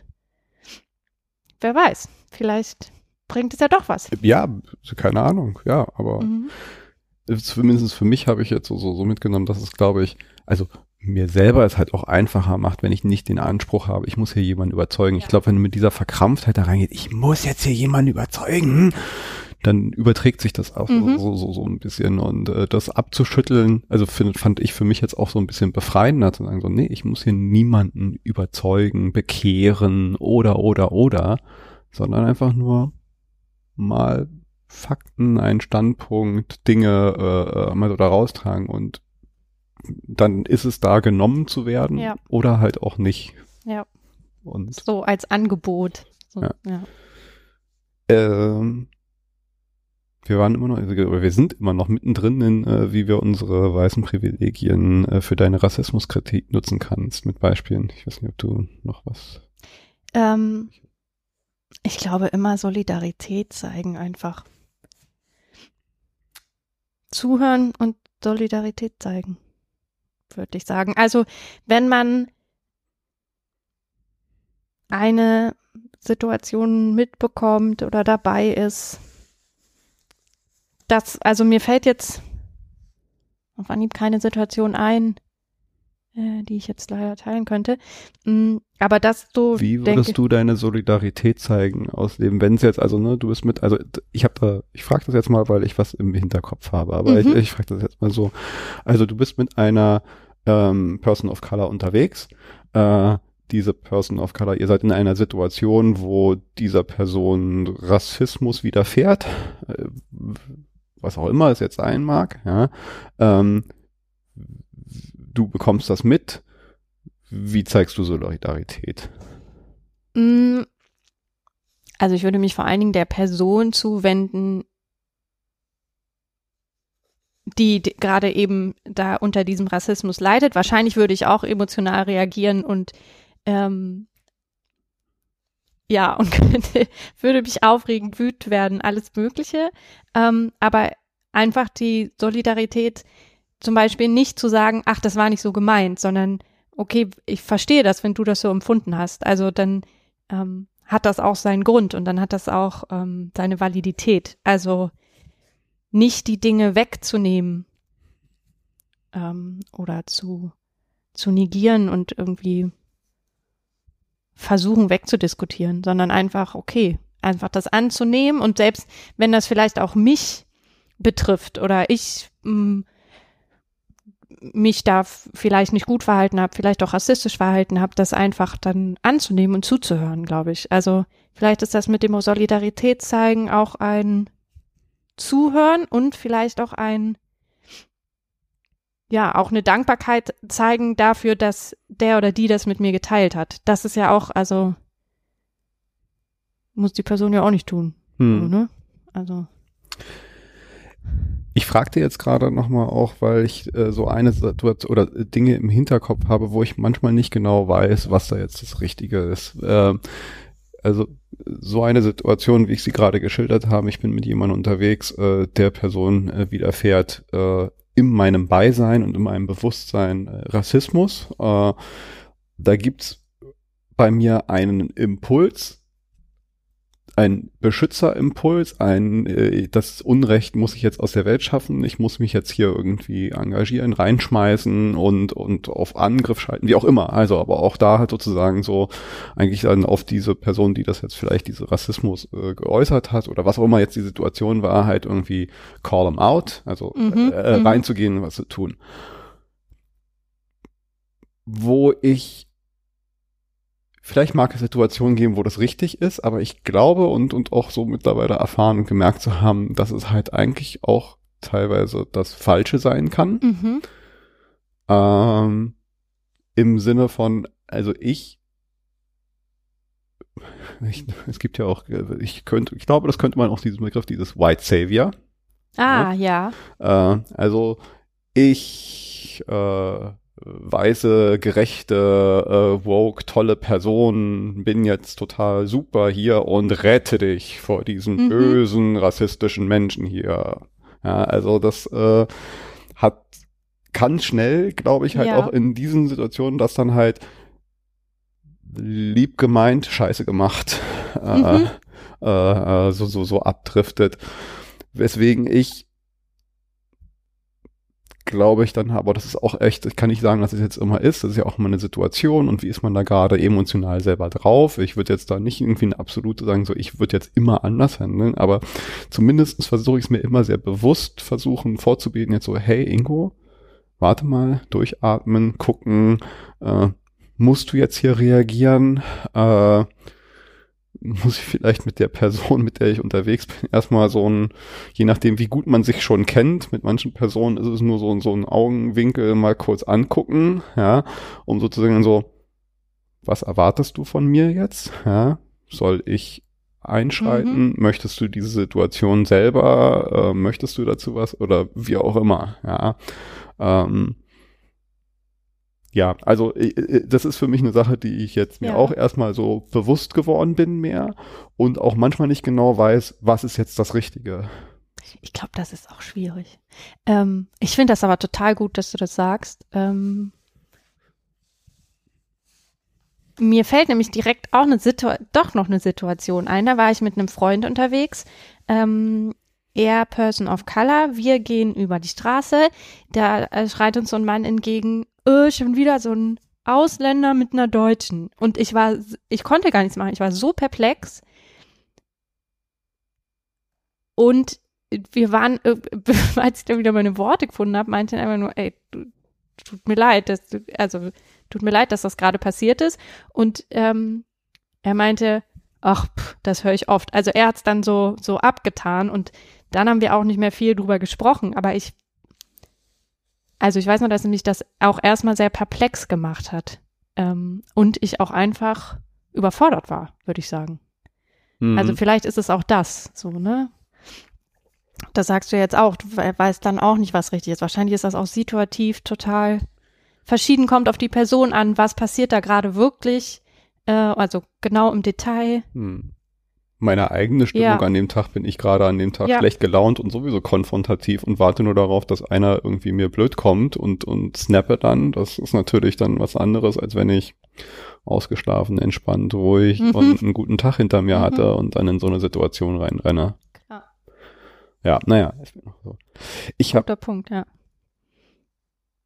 Ich habe mir auch was gedacht. Also wir, wir, wir, das vermischt sich ja jetzt so ein bisschen, aber Ja. ähm, äh, ein bisschen was auch gesagt. Aber eine Sache, die mir jetzt so, ähm, was kann ich tun, meine Rassismus, naja, wobei, wenn ich jetzt gerade so mal für deine Rassismuskritik nutzen. Ich habe, ähm, also für mich jetzt hier nochmal äh, notiert, dass ich, ich habe aufgrund meiner Position in dieser Gesellschaft, die ich mir mittlerweile äh, erarbeitet habe, beruflich Karriere, äh, sonst wie. Und äh, wir sitzen hier, nehmen einen Podcast auf, der jetzt nicht in irgendwelchen Top Ten Charts oder sonst was. Aber es ist eine kleine Plattform. Eine kleine, aber eine kleine feine Plattform. Also ich habe so gewisse mhm. äh, äh Dinge, die, äh, die es mir ermöglichen, vielleicht auch anderen Menschen eine, eine, eine Stimme zu geben.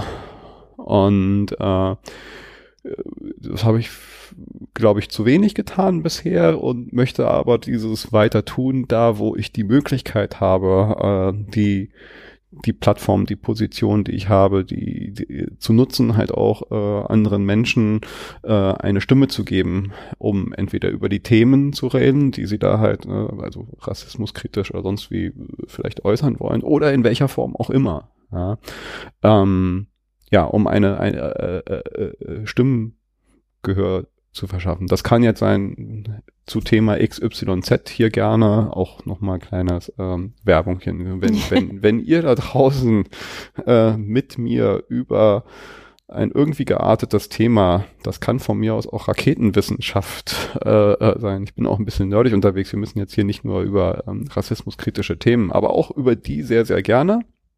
Also diese Plattform zu nutzen, aber vielleicht auch in einem beruflichen Kontext äh, so, so, so die kleinen Themen, sei es der Workshop, wo man dann halt mhm. auch mal äh, äh, der Person die Moderation überlässt oder äh, die Stimme verhilft, äh, die sie vielleicht so nicht hat, weil man irgendwie runtergebuttert wird. Also was auch immer das ist, aber sich so bewusst zu machen, ich habe hier gerade eine, wie auch immer geartete Machtposition. Mhm. Kann ich hier eigentlich jemand anders ins Rampenlicht stellen, anstatt mich selber dahin zu stellen und zu sagen, so, guck mal hier, Herr meiner ja. Großartigkeit, Position, Karriere oder sonst irgendwas so. Willst du nicht äh, statt mir da irgendwie das äh, übernehmen? Das ist auch situativ bedingt, aber ich glaube, sich das jetzt mal für mich so mir mal das bewusst zu machen, so kann ich da nicht jemand anders eigentlich auch mal äh, Dinge tun lassen, die da vielleicht äh, das auch mal übersehen worden, übergangen worden, nicht die Möglichkeit hatten, vielleicht auch gerade, weil sie halt nicht die gleichen Privilegien hatten wie ich äh, und ich da jemand anders den Vortritt lasse. Also so ein bisschen Affirmative Action, so, ne? Ist es das? Also, hätte ich jetzt so, also hätte ich jetzt so versta was verstanden. Was ist Affirmative Action? So, also, also ich brauche sagen, das äh, mal eine Begriffsdefinition. Bei gleicher Eignung, also steht immer so schön in äh, Bewerbungs- ähm, oder in Stellenausschreibungen, bei gleicher Eignung bevorzugt behandelt. So, ne? Also mh, mm, weiß ich nicht, du hast fünf äh, Gäste, Gästinnen, die an, die du aussuchen könntest für ein bestimmtes Thema.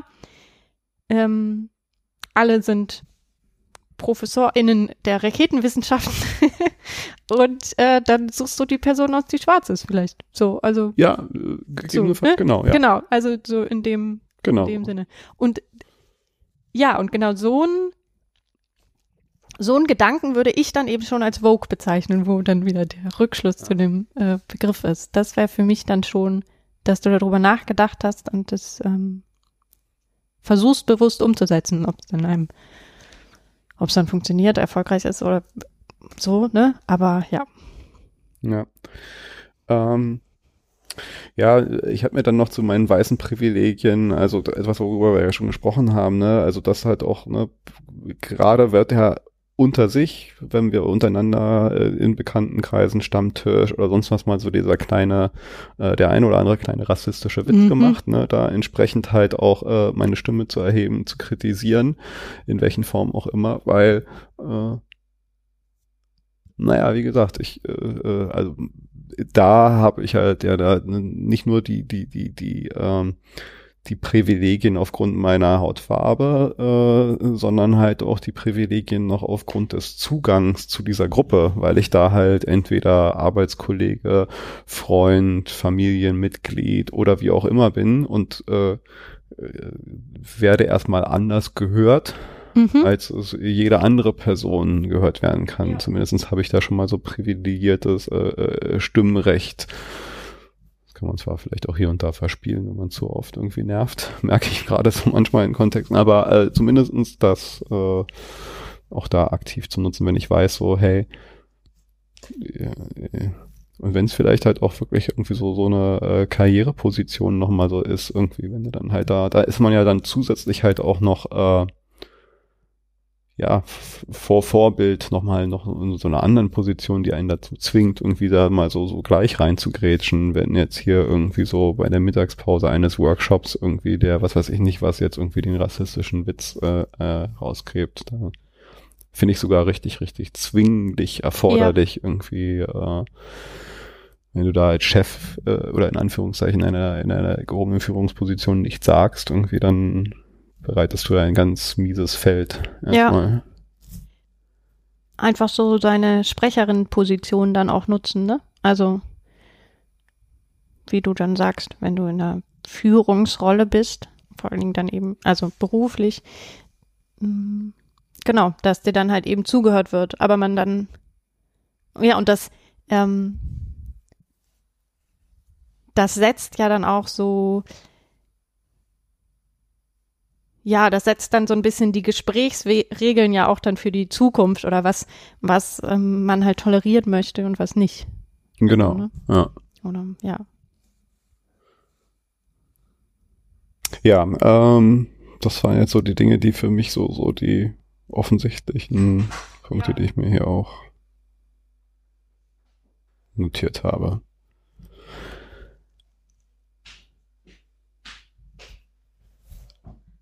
Nächster? Ja, Die Frage Nummer sechs. Ich glaube, da waren wir schon so ein bisschen, haben wir schon so ein bisschen angeschnitten, aber ich lese ihn mal vor. Lese ihn nochmal vor. Wie hat dein Weißsein deinen persönlichen Lebensweg beeinflusst? Nenne ein Beispiel. Du guckst noch fragend? Äh, ja, ich habe auch das Gefühl, ob wir das halt nicht äh, wir hatten überschneidend mit, mit Dingen. Privilegien, ne? Oder? Also vor allen Dingen finde ich das in Bezug, es hat halt meinen persönlichen Lebensweg beeinflusst, dass ich sagen kann, äh, ich komme aus Norddeutschland und keiner stellt eine Frage, dass mir ähm, das halt nicht abgesprochen wird. Also wie jetzt in dem langen Text von Frage 5, ähm, die Jone Josephine sagt, mein Deutschsein wird mir, mein Deutschsein wird mir regelmäßig abgesprochen. Das ist mir nicht passiert. Hat meinen persönlichen Lebensweg beeinflusst, hat sicherlich meine Identität, Selbstidentitätsfindung beeinflusst, meine Selbstzuschreibung bestimmt mit der Fremdzuschreibung überein, all solche Sachen. Also, das ist ja dann the big picture. Mhm.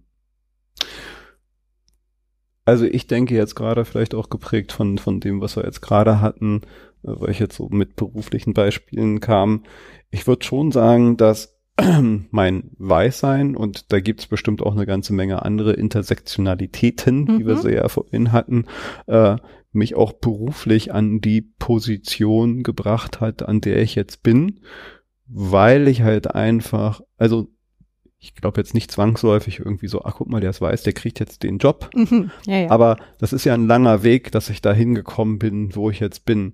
Und dieser Weg hatte halt eine, äh, eine Startposition, die schon in der Schulzeit anfing und äh, durch in einem weißen Umfeld als Weißer und und äh, äh, also so mich durch ein Schulsystem gehen zu können in einer privilegierten Art und Weise, wie es andere nicht konnten. Wie gesagt, auch da Intersektionalitäten, mhm. ja, das natürlich äh, äh, gerade hier in Deutschland wissen wir ja, oder was heißt ja wissen wir, aber es ist so, dass halt Arbeiterkinder äh, in, in sehr viel geringeren Fällen halt auch mal Abitur machen oder oder oder ähm, Wobei, mein Vater hat kein Abitur, der ist auch Hauptschulabgänger. Ähm, Nichtsdestotrotz habe ich da schon äh, äh, entsprechende Förderungen und, und, und kulturelle äh, äh, äh, Förderung erlebt, die, die es mir leichter gemacht hat, äh, diesen mhm. Weg durch die Schule zu gehen, ähm, äh, bestimmt bewusst oder unbewusst irgendwie mich jemand äh, auch ausgewählt hat für ein Vorstellungsgespräch, in dem ich dann überzeugen konnte, in dem ich vielleicht auch äh, mit überzeugt habe aufgrund meiner Weisheit. Also dieser ganze Weg, den ich da halt äh, beruflich hier hingenommen habe und wo ich jetzt stehe in meinem Leben, ähm, hat zu bestimmten Anteilen auch, äh, gehe ich mal davon aus, mit meinem Weißsein zu tun. Äh, gleiche Startposition, gleiches Geburtsalter, eine Person in Berlin schwarzer Hautfarbe äh, kann vielleicht irgendwie einen ähnlichen Weg genommen haben, glaube ich aber jetzt mal statistisch gesehen und, und sonst was äh, sehr viel schwieriger für, für diese Person äh, an diesem Punkt zu kommen, wo ich jetzt bin.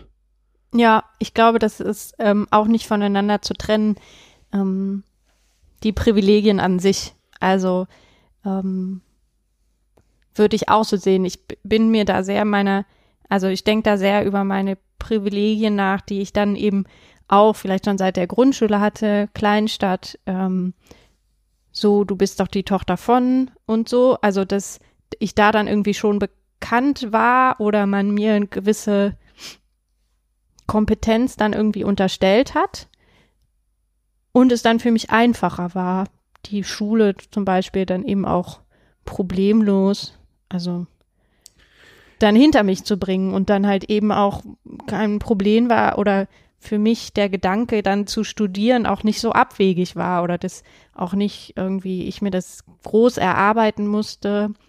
Äh, wie funktioniert die Uni jetzt oder so? Ich glaube, es sind auch diese ganz vielen kleinen Dinge einfach nicht gestresst zu sein. Also wenn ich mich jetzt mal so zurück entsinne zu, zu äh, vielleicht habe ich es noch so ein bisschen vor Augen, weil ich jetzt äh, äh, eine Tochter gar nicht so lange her ist, dass sie durch die Pubertät gegangen ist oder in Teilen immer noch drin ist, ähm, äh, gemerkt habe, durch ich mich erinnern konnte, durch welche wirklichen Krämpfe und inneren Kämpfe man in dieser Zeit geht und wie, wie, wie, wie belastend so viele Sachen sind, weil Hormone verrückt spielen und, und, und, ja.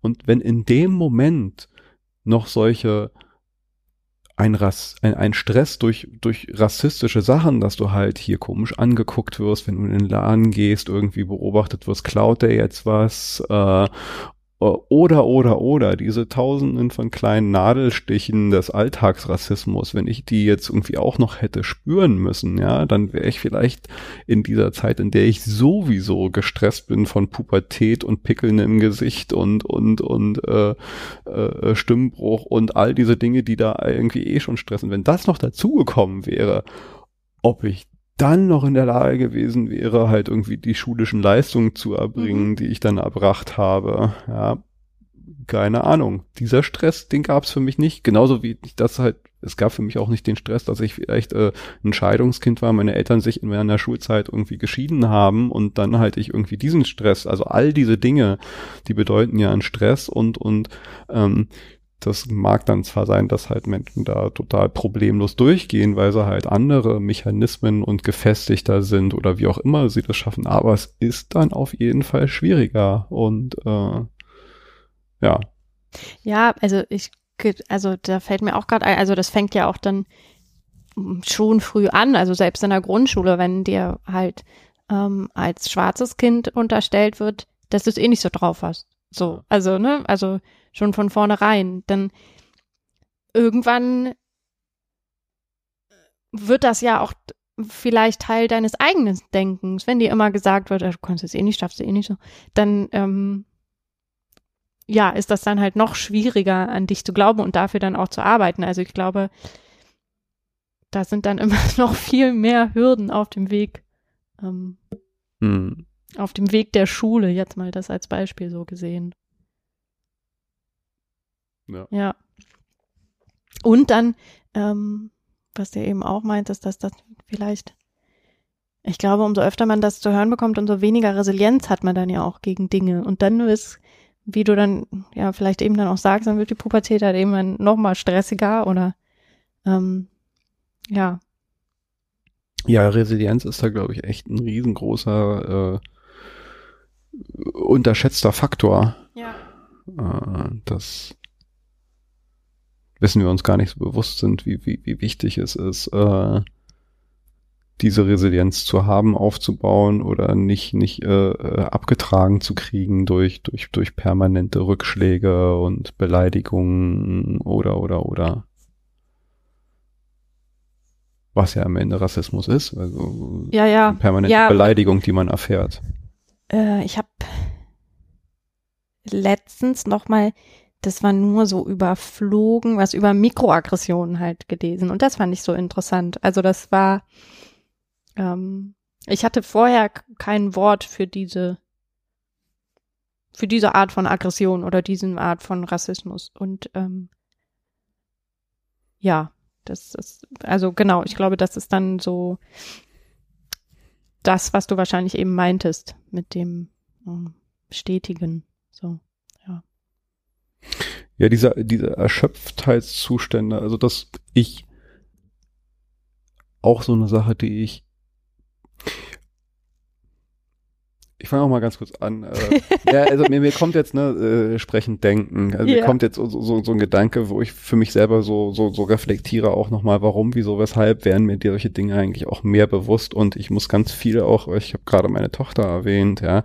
Äh, ich ich glaube, ich habe mich auch sehr, sehr viel intensiver jetzt in den letzten Jahren damit auseinandergesetzt durch meine Tochter, mhm. äh, durch ihren Weg durch die Pubertät durch ihre Identitätsfindung. Man muss dazu halt auch noch sagen, also meine Tochter, auch wenn man es ihr vielleicht jetzt so auf den ersten flüchtigen Blick nicht ansieht, also ist eine Person of Color. Ähm, äh, sie hat sozusagen halt auch eine, eine äh, schwarze Identität, die sie also wo ich miterlebt habe, wie diese äh, Identitätsfindung auch mit ihrer Pubertät, wo man sich gerade selber auf einer äh, Identitätsfindung äh, auf einem Weg befindet, alles komisch und und und eh ganz viel Stressoren und und und und und wie sie da halt auch selber so für sich so erkannt und bewusst geworden ist, so ich bin nicht ein weißer Mensch so wie du mhm. Papa. Auch wenn ich jetzt vielleicht nicht äh, auf den ersten flüchtigen Blicktest äh, äh, als, als schwarzer Mensch wahrgenommen werde, aber äh, dabei zu sein, wie sie diesen Weg geht und das, das dann halt empathisch auch nochmal ganz anders mitfühlen mhm. zu können, wie diese ganzen Stressoren und, und äh, äh, all das auf den Menschen wirken kann, ja, und, und zu was für Erschöpfungszuständen das führt, ja, dass das, das hat mich, glaube ich, dann nochmal so ganz anders äh, äh, selber reingebracht, irgendwie nochmal so zu reflektieren und zu gucken und zu sehen, wie viel da halt auch an,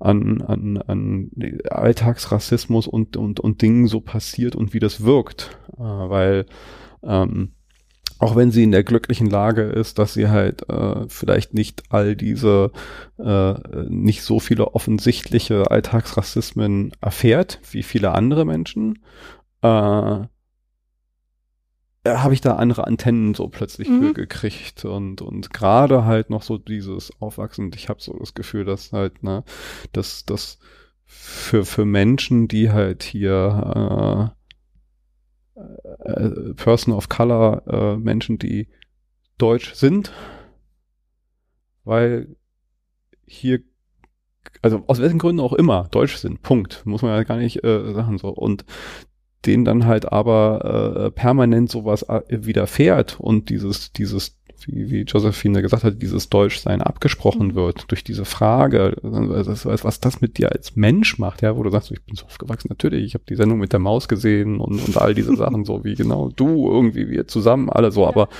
plötzlich bin ich weniger deutsch, also was ist in so einer Phase von ich versuche selber gerade zu verstehen, wer ich bin äh, äh, und was das bedeutet, ich zu sein. Wer ist dieses Ich eigentlich gerade? Ja, und wenn dann von außen noch so kommt, mhm. so, ja, aber Deutsch bist du nicht. Mhm. Hä? Warte mal, warum bin ich jetzt anders? Also das, das, das ist mir erst so, also oder so richtig, richtig, richtig bewusst geworden, als ich so meine Tochter jetzt nochmal so durch diese Phase äh, begleitet habe und das dann plötzlich nochmal so anders reflektieren konnte und merkte so, wow, das jetzt noch dazu. Ja. Krass. Ja, also die Zugehörigkeit wird dir halt nicht abgesprochen zu der Gruppe, zu der man sich selbst zugehörig fühlt, so, ne? Also das, genau, wie, ich, so wie ich meinte, das wird halt nicht in Frage gestellt. Genau, wo ich so gemerkt habe, ich musste das nie. Also ich habe mhm. mir über Pickelgedanken gemacht und Stimmbruch und, und viele, viele andere Sachen vielleicht, aber das mhm. nie. Mhm. Den Stress, also das, das kann Stress, das kann ja. auch noch auf sich wirken. Wow, krass. Das hätte ich jetzt ungern gehabt, auch noch irgendwie, während ich die dicken Pickel auf der Nase gehabt habe. dazu mehr in einer nächsten Ja, Folge. okay, gut. Entschuldigung.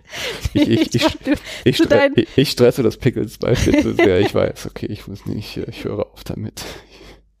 Jetzt machst du es spannend. Das ist- nee, so schlimm war es dann auch wieder nicht. Ich- Ja, ähm, Also, Wo waren wir? eigentlich? sieben, äh, ne, warte mal, sind wir, äh, ja, Nummer sieben. wir sind Nummer sieben. Gute Frage. Magst du sie vorlesen? Ähm, ja, ich muss äh, so mal gehen. Hier wird wirklich improvisiert, weil in der Vorbereitung habe ich mich nicht so weit vorgewagt. Mhm. Insofern ich äh, jetzt äh, erstmal. Kannst du dich daran erinnern, wie du reagiert hast, als dich eine schwarze Person als weiß bezeichnet hat? Beschreibe deine Reaktion.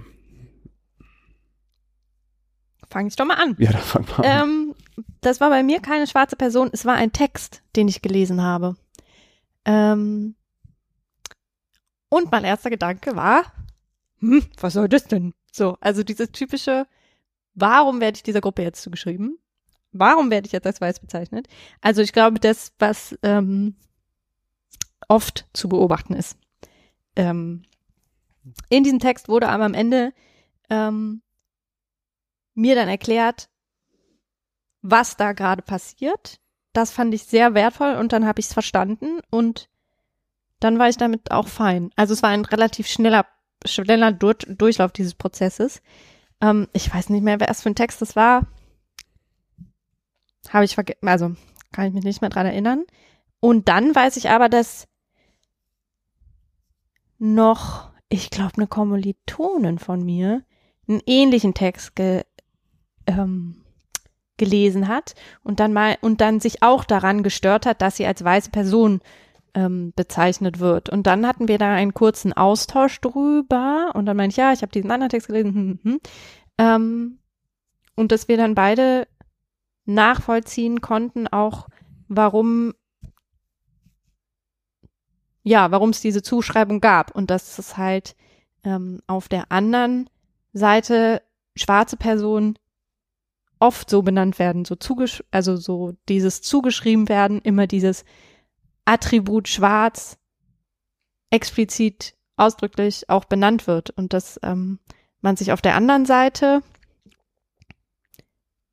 da kommen wir ja auch so ein bisschen wieder, wann ist dir bewusst geworden, dass mit dem Weißsein ähm, auf der anderen Seite man sich nicht so einer weißen Gruppe zugehörig gefühlt, also sich Teil Mhm. dessen so zugeschrieben fühlt, sondern sich eher so als Individuum fühlt.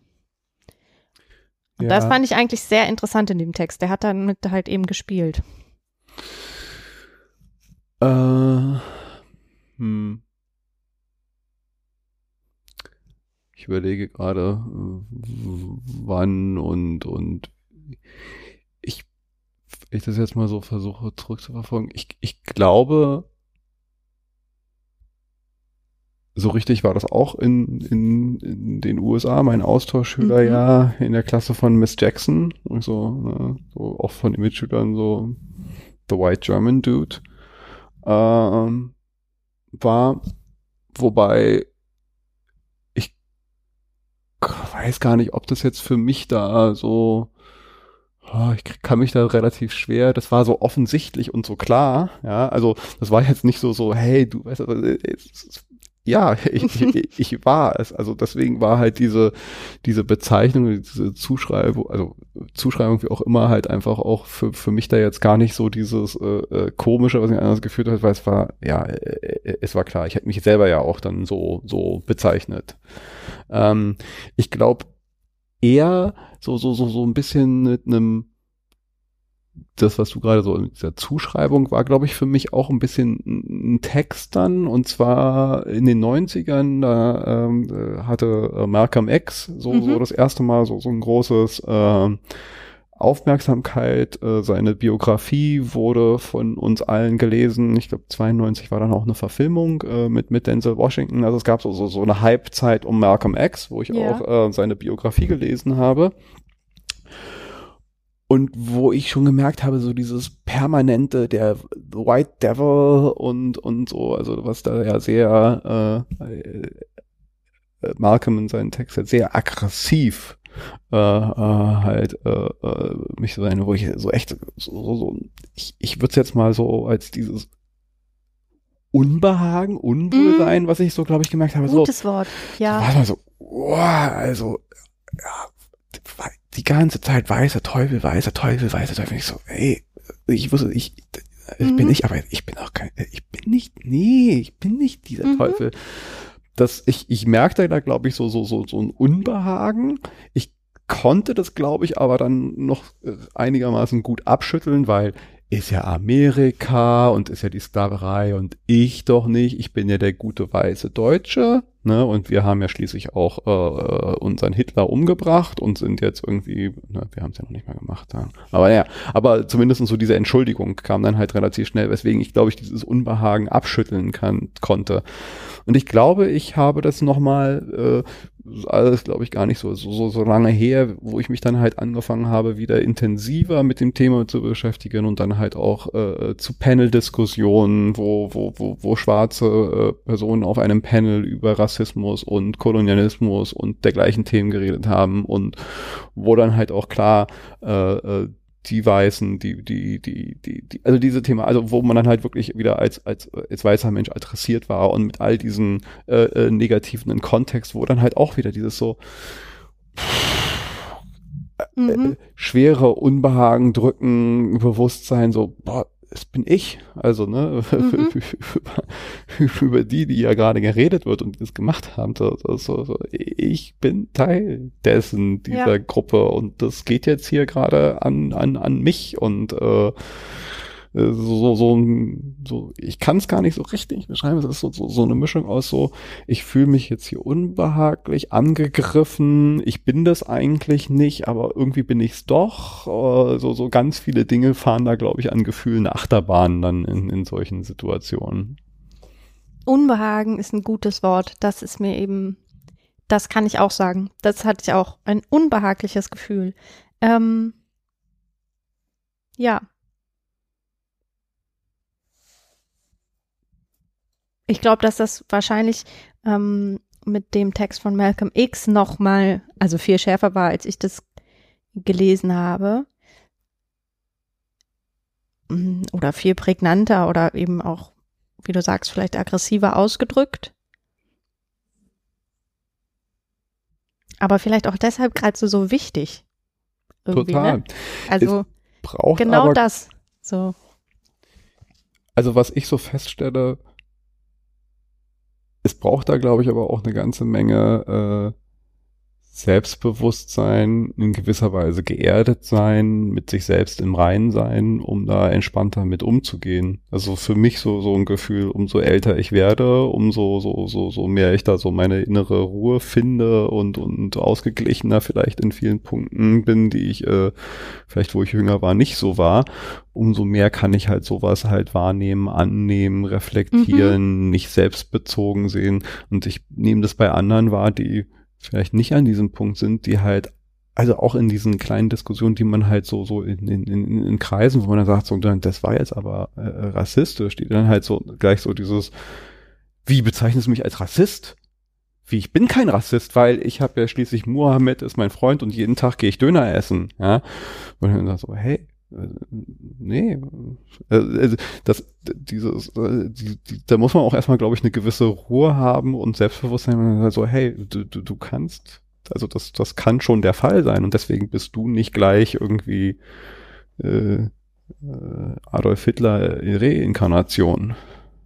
Ja, ich glaube, das ist genau der Knackpunkt, den ich halt meinte. Ich, man, sollte sich dadurch nicht persönlich angegriffen fühlen, in dem Sinne, du bist jetzt der schlechte Mensch, sondern aber anerkennen, es gibt dieses System. Ich bin Teil dieses Systems, ich profitiere von diesem System in einer, also aufgrund meiner weißen Position. Ähm, und ich kann das jetzt auch reflektieren und bewusst machen und versuchen, in meinem kleinen Umfeld und für mich zu ändern. Aber das heißt nicht, dass das, was Malcolm X dann schreibt oder ähm, wenn ich halt jemanden irgendwie oder selbst ähm, Rassismus outgecallt werde, das heißt nicht, dass ich jetzt per se der schlechteste Mensch der Welt bin. Das heißt auch nicht, ähm, vielleicht heißt es auch nicht, dass ich rassistisch bin. Vielleicht heißt das einfach, dass ich in einem rassistischen System lebe, dessen Strukturen ich reproduziere, was nicht gut ist. Und deswegen gibt es halt keine Nicht-Rassisten, sondern nur Antirassistinnen oder Rass ja, also dann einfach glaube ich, ich glaube, das ist auch ein bisschen vielleicht Empathie für sich selbst zu haben und dann zu denken, ja, ich habe das nicht gemacht, weil ich weil ich ein schlechter Mensch bin, sondern ähm, weil ich eben anerkenne, dass unsere Welt gestern so funktioniert hat, heute noch so funktioniert und wahrscheinlich morgen auch noch so. Also ja. Ja. Also für mich hat das, ich meine, das ganze Thema hat für mich, wie ich ja gerade gesagt habe, ne, meine Tochter ist mhm. äh, Person of Color, es hat natürlich halt eine total, äh, eine, eine, eine viel persönliche ja. äh, äh, äh, Perspektive und Motivation noch als für viele andere Menschen vielleicht, weswegen ich da natürlich noch noch noch ganz anders reagiere. Nichtsdestotrotz muss ich sagen, obwohl ich diese äh, persönliche Komponente habe, äh, war ich erschreckt, dass ich halt äh, trotz dieser persönlichen Komponente, meine Tochter ist jetzt 18, ja, und äh, ich, äh, äh, meine Ex-Frau, äh, die Mutter meiner Tochter, wir waren äh, äh, sechs Jahre bevor sie geboren wurde, äh, schon ein paar lang. Also insofern ist es jetzt nicht so, so, so, so, so eine neue Sache und mhm. bin nichtdestotrotz, obwohl ich in einer äh, Beziehung mit einer Person of Color war, äh, äh, durch diese Zeit durchgegangen und hatte nicht diese Klick und Erkenntnisse und ich hatte zwar ein gewisses Bewusstsein und natürlich halt auch in den Erlebnissen mit meiner Ex-Frau im Alltag und dem, was sie so erzählt hat, also ich, ja, hatte ich, aber es hat trotzdem dieses, dieser Klick für das Systemische und, und, und für viele dieser Dinge gefehlt. Und mhm. das ist erst viel, viel, viel, viel, viel später gekommen und es hat mich halt auch, ähm, überrascht und, und irgendwie auch ein bisschen, ein bisschen beschämt. Ich sage so, wow, erst jetzt macht's bei dir Klick, obwohl du 18-jährige Tochter hast, die Person of Color so und so lange da war und, und so das Gefühl hattest, so, naja, ich kenne mich ja aus. Oder ich kann das ja mhm. nicht sein, weil ich ja schließlich irgendwie mhm. meine Ex-Frau ist so, also, ne, äh, dass es da so, so lange gebraucht hat, war für mich echt so ein komisches Erlebnis. Beschämt auch in gewisser Weise, weil ich auch so, so, so, so ein bisschen so ein Gefühl hatte, so ich hätte jetzt hier jemanden in, in, im Stich gelassen, weil ich diese Erkenntnis mhm. noch nicht hatte. Und es ist in gewisser Weise für mich jetzt aber auch an diesem Punkt, also als es dann so Klick gemacht hat, ist so für mich so, so, so jetzt habe ich aber auch eine Verantwortung, die ich nicht irgendwie weglasse. Ich, ich kann jetzt nicht mehr weggucken, weil jetzt weiß ich's. Jetzt, jetzt ist es da, dieses Wissen. Und das, dieses Wissen kann ich jetzt nicht mal in irgendeine Schublade irgendwie so, so, so weg oder so. Also das hat so, so, so ein komisches Gefühl von, von, ja, äh, weiß ich nicht. Die, mir fällt gerade so die Matrix ein. Ich habe jetzt äh, schwierige Vergleiche. Ich denke da immer ich, an Man in Black. Man kann nicht mehr geblitzdingst werden. Oder das vielleicht. Da denke so. ich, es kann halt nicht mehr wenn dieses einmal dann also wenn du einmal diese Strukturen ja. siehst und diese so, so, so Erkenntnisse merkst du so, so okay, ich, ich kann es jetzt nicht mehr, it can't be unseen. Ja. So, ja. so. Ich finde aber, das ist auch Teil des Prozesses, die Scham auszuhalten. Also ich glaube, das ist dann auch einfach die Aufgabe. Total. Das, also das ja. muss man dann vielleicht einfach einfach mal aushalten. Also das denke ich mir jetzt auch so ein bisschen mit dem Podcast. Du, wer weiß, was ich jetzt hier Unbewusstes reproduziere, sage, was ich gar nicht weiß, was mir nicht auffällt, ähm, wo ich dazulernen kann. Und dann sagt mir das später eine Person. Ich glaube, da muss ich das auch einfach, muss ich den Charme einfach aushalten. Dann ist das wohl so. Ja, total. Und dann lerne ich dazu, im besten Fall. So. Also Charme, ja, die gibt's bestimmt. Ich muss aber für mich ehrlich sagen, dass es in letzter Zeit auch vielleicht damit so, dass die, die, die Scham jetzt so weggeht, sondern eher so freudige, mich positiv stimmende Erkenntnis ist. Also vielleicht, weil ich selber halt auch so eine Person bin, hey, ich finde das total spannend, was dazu zu lernen, Dinge zu erkennen, mhm. äh, auch so, so zu optimieren. Ich meine, wir kennen uns vom CrossFit. Ne? also das, da bin ich auch so eingestiegen in so eine Zeit der der der Selbstoptimierung, mich jetzt hier noch verbessern mhm. und und und und hier kann ich hier noch mal, ich bin auch mal in diesem Quantified Self so so so. Und für mich ist es halt auch Teil dieses so, hey wow, ich kann hier irgendwie, ich erkenne ein System, ich kann dieses System, also in dem Moment, wo ich ein System verstehe, kann ich es behacken, kann ich es beeinflussen. Also für mich hat es gerade auch so eine persönliche Challenge. Und jedes Mal, wenn ich da vielleicht noch mehr irgendwie, also sehe ich es eher so, geil.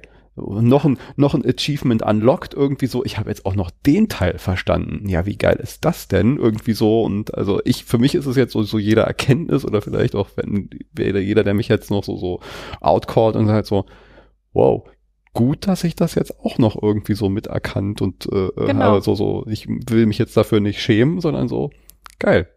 Wieder eine Sache irgendwie, äh, die ich jetzt äh, plötzlich gemerkt habe und verändern kann an mir, weil ich das jetzt plötzlich äh, erkannt habe oder mir jemand geholfen hat, das zu erkennen. Genau, also die, die Freude hoffentlich oder die Dankbarkeit dafür kommt, kommt dann eben danach. Also das ist bei mir auch so, ich bin sehr, sehr wissbegieriger Mensch und sehr neugierig und das ist auch eben der Grund, warum ich Sozialwissenschaften studiert habe oder das ähm, hatte ich mal als Schulfach und ich fand es von da an eigentlich toll, weil ich immer das Gefühl hatte, jedes Mal, wenn ich aus dieser Stunde, aus dieser Schulstunde hinaus rausgehe, habe ich was gelernt, was mir die Welt erklärt. Und so ein bisschen ist es hier ja auch. Also man versteht Mechanismen, man versteht wie Dinge funktionieren, warum sie funktionieren, warum es diese Fakten gibt, warum ähm, Dinge, die auf den ersten Blick so scheinen, wahrscheinlich nicht so sind. Hm. So. Und ähm, das finde ich auch immer wieder spannend. Also da bin ich, ähm, bin ich voll bei dir, dass ich dann denke, so krass, das, das, äh, so ist das. Das ist ja interessant. Und dann, genau, dann kann das, geht das aber auch nicht mehr weg. Dann hat man einmal das gesehen und dann fällt einem vielleicht beim nächsten Mal noch mehr auf. So. Ja. ja. Oh, das ist eigentlich eine geile, eigentlich ein guter Punkt. also, ja, vorhin gesagt, als wir äh, so, so, so, so nach einer Zeit, äh, zumindest bei mir merke ich so langsam geht so die Energie äh, so runter. Und ich muss sagen, ich, ich scroll hier gerade mal so ja. die Liste. Also die, die, zumindest die, die ich mir äh, abgeschrieben habe vom, vom Instagram-Account von äh, Josephine, äh, geht jetzt hier noch bis 19. Ich glaube, sie ja. hat mittlerweile 25, ja, 30. Also es ist durchaus eine, eine, eine längere Sache. Äh, zumindestens meine Energie reicht nicht, diese Liste äh, heute mal so durchzugehen. Ähm, Gibt es bei uns einen ein Wort wie bei alles gesagt, haben wir nicht vorher. Wir haben, kein, vorher wir haben kein Safe-Wort, aber äh, ähm, ja, vielleicht ist es einfach ein guter Punkt, ähm, um beim nächsten Mal auf die nächsten Fragen. Ja, äh, ich möchte an der Stelle dann nochmal das, das, das wiederholen, oder wir, du hast es ja vorhin selber auch gerade gesagt, ne, Dinge, die wir vielleicht hier gesagt haben, die falsch sind, die jetzt äh, irgendeine der Zuhörerinnen, Zuhörer dazu verleiten, uns korrigieren zu wollen, auf was hinweisen zu wollen oder sonst irgendwas. Also das, vielleicht muss es in der nächsten Runde keiner ähm, äh, zwei weiße Menschen unterhalten sich darüber oder vielleicht sind es ja auch drei weiße, vier weiße. Ich habe hier, äh, ich kann hier an dieses Aufnahmegerät ganz locker äh, vier Kopfhörer anschließen. Ähm, äh, wie auch immer, äh, wir können das auch gerne äh, erweitern noch diese Runde oder mischen oder wie auch immer. Und äh, meldet euch, wenn ihr darauf Bock habt oder jetzt was sagen wollt. Ich habe aber noch eine Frage an dich. Ich vergesse das manchmal, aber ich habe mir das als, äh, äh, das ist Teil meines Podcasts, was ich eigentlich jede Gast, ich bin immer wieder am überlegen. Du als Sozialwissenschaftler, die sich mit Feminismus beschäftigt. gibt es das Wort Gästin? Gibt es das Wort Gästin? Genau. Also ich bin nicht Linguistin. Ähm, ich, ich glaube, es steht doch nicht im Duden und viele halten sich ja an den Duden. Ich finde es aber ein schönes Wort und gestern. Ja, warum nicht? Gut, dann äh, gestern. Ich war immer überlegen und irgendwie, aber das fühlt sich ja manchmal so ein bisschen komisch an, so, ey, gestern fühlt sich irgendwie ja, total komisch an. Naja. So äh, viele Wörter, ähm, also Sprache ist ja immer so sich verändernd. Das, Schöne das hat man ein paar Mal gesagt und dann ist das Das Geile ist, im Deutschen kann man ja auch eine ganze Menge, wir können ja auch zehn Worte hintereinander klatschen Jo. und daraus ein neues Wort machen. Irgendwie, Ja. eigentlich können wir das so machen, wie wir wollen. Okay, also Genau. Gästin. Äh, ähm, also äh, eine Frage, die ich all meinen Gästen und Gästinnen stellen will, ist nämlich die nach dem All-Time-Favorite äh, Song. Weil ich finde, das ist eine Sache, die sagt auch nochmal was über einen Menschen aus und es kommt, dieser Song kommt auf die Denken hilft Gäste und Gästinnen Playlist. Boah, hätte ich das früher gewusst. Das ist ja das Geile. Ähm. irgendwie. Das kommt, du musst nämlich aus ein bisschen aus dem Bauch herauskommen. Was jetzt so als erstes kommt, ist es ja meistens. Oder zumindest ist es auf jeden Fall eine interessante Sache, nicht so zehn Stunden darüber nachzudenken. Ja. Ich glaube, als erstes fällt mir den Song ein. Das habe ich sogar ins Abi-Jahrbuch bei uns geschrieben. Das ist mein All-Time-Favorite-Song. Oasis Wonderwall. Wunderbar, okay. Mhm. Jetzt ein guter Song. Auf jeden Fall. Also ich glaube, das ist wirklich der, das ist jetzt die Bauch raus No shame. Antwort. Oasis. Hm. Gut. Dann äh, haben wir den Teil, den, den ich echt manchmal viel zu oft vergesse zu fragen und dann muss ich im Nachhinein nochmal nachschreiben äh, und nachtelefonieren. Gut. Ja, dann It's a wrap. vielen Dank. Vielen Dank Und, dir, ähm, dass du dich gemeldet hast und wir das gemacht haben. Ich fand's super. Ich habe ich hab viel gelernt, glaube ich. Ja? Ich fand's, ich fand's gut. Ich fand den Austausch sehr gut. Ähm, denkt bestimmt jetzt im Nachhinein auch noch mal drüber nach. Kannst du dir auch nochmal anhören. Das ist ja das Schöne an einem ja, Podcast. genau. Ich kann es mir auch noch mal anhören. Und ja, wer weiß, vielleicht sind wir äh, beim nächsten Mal schon mehr, wenn jemand Lust hat. Wäre geil. In dem Sinne, äh, ich wünsche euch einen schönen Abend, Tag, wann und wie auch immer ihr das hier zu euch äh, nehmt. Diese Dosis Denken hilft. Bis dann. Tschüss.